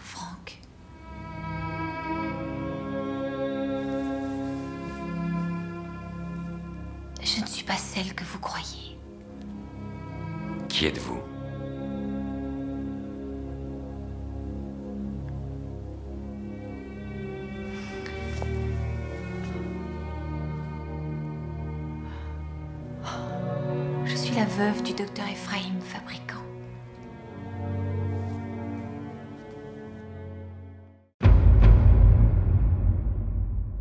J'ai retrouvé le nom de l'actrice, c'est Sarah Jane euh, Redmond. Oui, oui, non, mais c'est clair que cette actrice, elle avait quelque chose. Elle avait quelque chose fait- de vraiment incroyable. Tout à fait, tout à fait incroyable. Et, euh, et donc le suivant, ben, moi j'ai le titre en anglais. Hein. Principe de la domination, c'est donc euh, Frank euh, enquête sur un meurtre qui implique un mystérieux procureur et un homme qui prétend être l'assassin de Bob Bletcher. C'est-à-dire qu'en gros, en fait, on ne sait pas comment, mais quelqu'un va s'accuser du meurtre de Bob Bletcher, alors que Frank sait très bien que c'est Lucy Butler. Mais voilà, et c'est comme ça que l'affaire elle va être conclue. Et effectivement, c'est très opaque parce que Lucy Butler, elle sait ce que Frank sait, et Frank ne peut pas la déjouer. Elle est, c'est vraiment un, dé- un vrai démon, quoi. Et il y a aussi un. Est-ce que j'ai. On spoil complètement. hein. Euh, et en fait, il y a une intervention d'un ange. Oui, euh, oui, dans bien cet sûr. épisode-là. Ouais. Et ce que j'ai adoré, moi, c'est son intervention va conclure l'histoire. En gros, va conclure ce, ce diptyque. Et ce que j'adore, c'est qu'en fait, l'ange n'intervient pas pour aider Frank. Le fait que ça aide Frank, bon, bah. Un, un bénéfice involontaire. Voilà, c'est ça. Ils sont fous, en fait. Les anges. En gros, si, en gros, si on comprend l'épisode comme ça, c'est euh, l'humanité est aux prises avec les démons. Et bah, démerdez-vous. En plus, l'épisode est construit de façon super intéressante parce que euh, on a tout un début où on comprend rien du tout. Euh, On- commence par est- la fin, en fait. Alors on commence par la fin, mais ensuite on arrive dans la ville de Bellingham et on a Peter Watts qui enquête sur la mort de Eddie Pressman. Peter Watts, il enquête sans Frank parce que Frank est déprimé après la mort de Bob Bleacher, il veut rien avoir à foutre. Et donc c'est vraiment comique parce que c'est l'appartement de Eddie Pressman est rempli d'espèces de reliques occultes. Et puis Watts, euh, il mord à ce truc-là. C'est-à-dire, il dit ah putain, il y a un truc qui se passe, etc. On voit qu'il est un peu naïf. Donc il se dit voilà, non mais visiblement euh, c'est un, il y a eu un rituel occulte et tout ça. Mais il y a quand même ce jeune homme qui le regarde et qui est un peu obsédant. Et Black finit par le rejoindre et il comprend que tout ça c'est une sorte de fausse piste. C'est une mise en scène. C'est une fausse piste. Et au moment où il commence à vraiment comprendre ce truc-là, il y a, des choses qui commencent à pas aller bien. Il y a le mec qui. euh, il y a un type qui tue une babysitter et qui va s'accuser de la mort de Bob Bleacher et compagnie. Donc on est dans un, on rentre dans un chaos total. L'enquête, ça veut plus rien dire. Et déboule un avocat. Et l'avocat s'appelle Alistair Pepper. Et Alistair Pepper, quand il déboule, super antipathique, hein, euh, vraiment euh, une abomination, il ajoute, il dit Mon prénom est populaire dans certains milieux. Et donc là, c'est vraiment le moment où on voit que ça commence à, ça commence à basculer. On va dire c'est peut-être la première touche d'humour de la série. Mon prénom, populaire dans certains milieux. Et pas seulement le prénom, parce qu'Alistair Pepper, c'est un mélange d'Alistair Crowley et de Sgt Pepper. Et donc là, tu commences à, tu mets un deuxième pas après euh, Force Majeure dans, on va dire, euh, une espèce de d'ésotérie galopante de la série. Et donc cette espèce d'avocat euh, dégueulasse est très intéressant. C'est un type de personnage qui reviendra pas du tout dans la série. On aura d'autres types de machins. Ils en, ils en ont fait qu'un de ce type de d'avocat des démons, mais c'est un type de personnage qui reviendra beaucoup dans une autre série, qui est une série de Joss Whedon qui s'appelle Angel. Pour moi, c'est le modèle Ah, de tous les Wolfram personnages. Voilà, Ah, c'est le raison, modèle ouais, de tous les avocats de Wolfram et Hart. C'est l'avocat des démons. J'avais jamais fait le rapprochement, maintenant que tu me le dis, je fais ouais, c'est clair, c'est carrément Ouais. ça, ouais, tout à fait. Donc euh, Wolfram et Hart. Jusqu'à la coupe de cheveux. Mais ouais, bien sûr. Le, le style, la manière de parler, la manière d'être. euh, espèce de, de- oui, c'est des espèces de cheveux mi-longs un peu dégueulasses. euh, euh, faux sympa. Et puis ouais, c'est faux cool quoi. Prétentieux. Prétentieux. euh, voilà, t'as envie de lui foutre une claque. Quoi. Et en même temps, hyper euh, engageant, quoi, qui veut Puis toujours mielleux, le... oui, mielleux, qui veut le faire rentrer, qui veut Ouais. le... Mais mielleux poisseux. Tout à fait poisseux. Et donc, on a ces trucs-là, on a cet ange dont tu parles, et on a ces propos de l'ange qui sont glaçants. Ouais, lourd de sens, ouais. Et je l'ai redit parce que tu en as parlé, mais les- le, le- le verbatim est superbe, c'est vous devez comprendre que vous n'êtes pas sauvé. On ne l'a pas empêché de faire du mal. Il a simplement subi les conséquences de son erreur, et les bénéfices que vous pouvez en tirer sont fortuits. Nickel. Ouais, en gros, ça veut dire ce qu'on peut comprendre dans le sous-texte, c'est ok, c'est un démon qui s'est pointé là, il a, il a fait un truc. Soit il est simplement le fait d'être parmi les hommes et faire ce qu'il a fait, et ben du coup, non, mon gars, t'as pas le droit de faire ça, donc moi je viens et puis je te, genre, je te vire du jeu, quoi. Je te, je te fous hors jeu. Et c'est tout, et ça s'arrête là, quoi. Rien à voir avec Frank Black, avec ce qu'il vit, peu importe. Rien à voir avec l'empathie. C'est, Les anges n'ont pas Ouais, d'empathie. ils en ont rien à foutre. Et là, on peut dire, il y a c'est quelque autre chose qui va revenir d'ailleurs dans la saison Ouais. 2, du coup. et qui va revenir dans une autre série dont ça va être un des grands, grands subtextes de la série, c'est Supernatural. Avec le- les, les- les anges qui sont euh, antipathiques comme des guichets, comme des administrateurs, euh, comme des fonctionnaires, quoi, euh, d'une guichet d'administration euh, froid. Bon, à part le super gentil ange, mais euh, que le- les spectateurs adorent, mais on en a beaucoup des comme ça. Donc euh, il y a beaucoup d'inventions dans cette série. Ça, c'est une des choses qui m'avait marqué quand je l'ai vue, je l'ai vue beaucoup plus tard, c'est qu'elle a été très en avance sur des paquets de trucs. Plein plein de trucs, plein d'idées, plein de types de personnages, plein de caractérisation de la société, plein de et, de plein de styles et- de et- récit, Et de façon de faire aussi. de façon de faire, et de façon de raconter. euh, C'est vrai que 25 ans après, sans déconner, ça n'a pas pris une ride. Non non, c'est toujours actuel dans ce que ça raconte. Bon, alors après, bien sûr, il y a des gens qui râlent pour. Oh, c'est du 4 tiers, je veux pas regarder. Bon, ça, c'est des gens qui regardent pas les films en noir et blanc non plus, c'est des relous. Euh, mais au-delà de ça, le, le- voilà, ça tient la dragée haute encore à de nombreuses séries Ah actuelles. oui, quoi. carrément. Donc ensuite, on passe à l'épisode Un monde brisé que j'aime bien. Ouais. Euh, c'est où euh, Franck cherche un tueur en série qui est en devenir parce qu'il prend plaisir à égorger des chevaux. Ah et oui, oui, oui. et j'y pense régulièrement quand euh, j'entends des chevaux qui euh, justement euh, euh, brutaliser, qu'on retrouve morts ou des chèvres ou machin.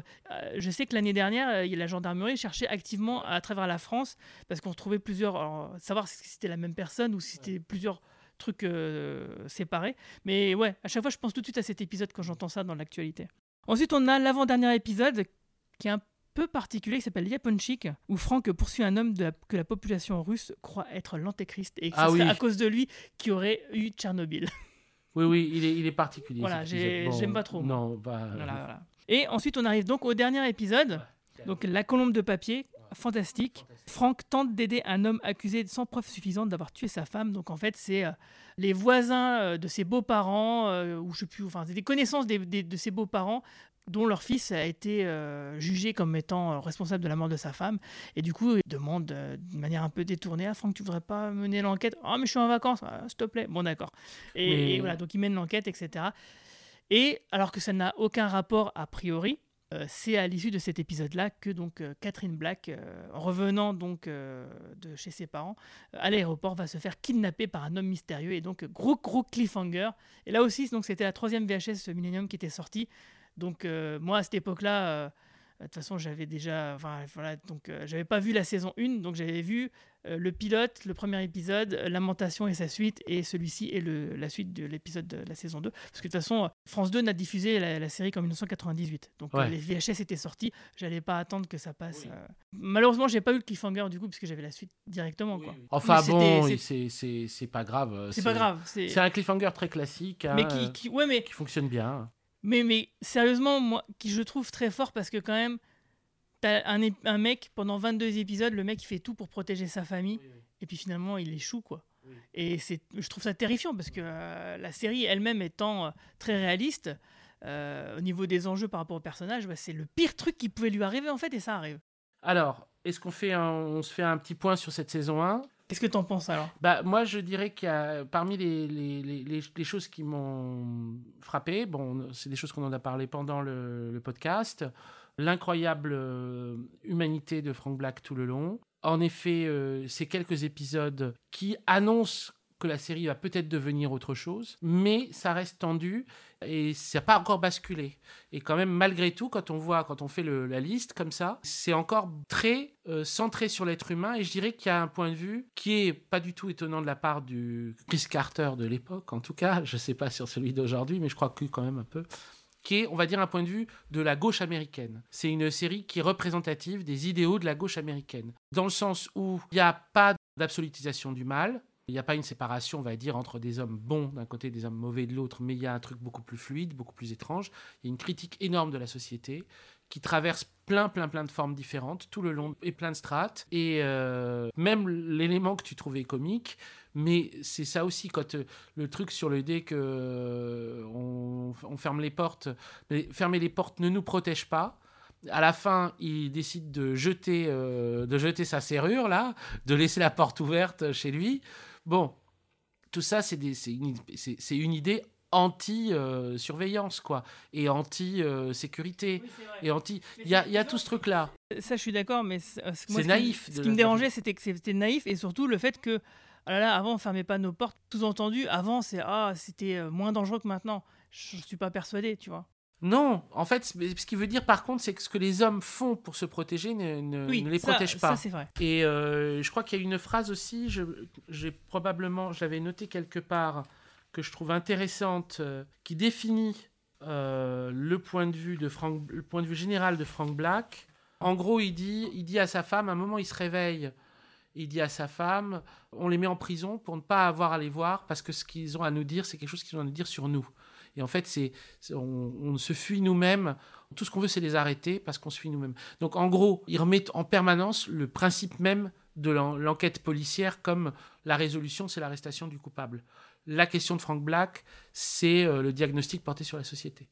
Tu as tout à fait raison. Bah, merci Paco pour, pour, euh, pour, tes lumières. Et puis on se retrouve le mois prochain pour parler de la saison 2. Salut All right.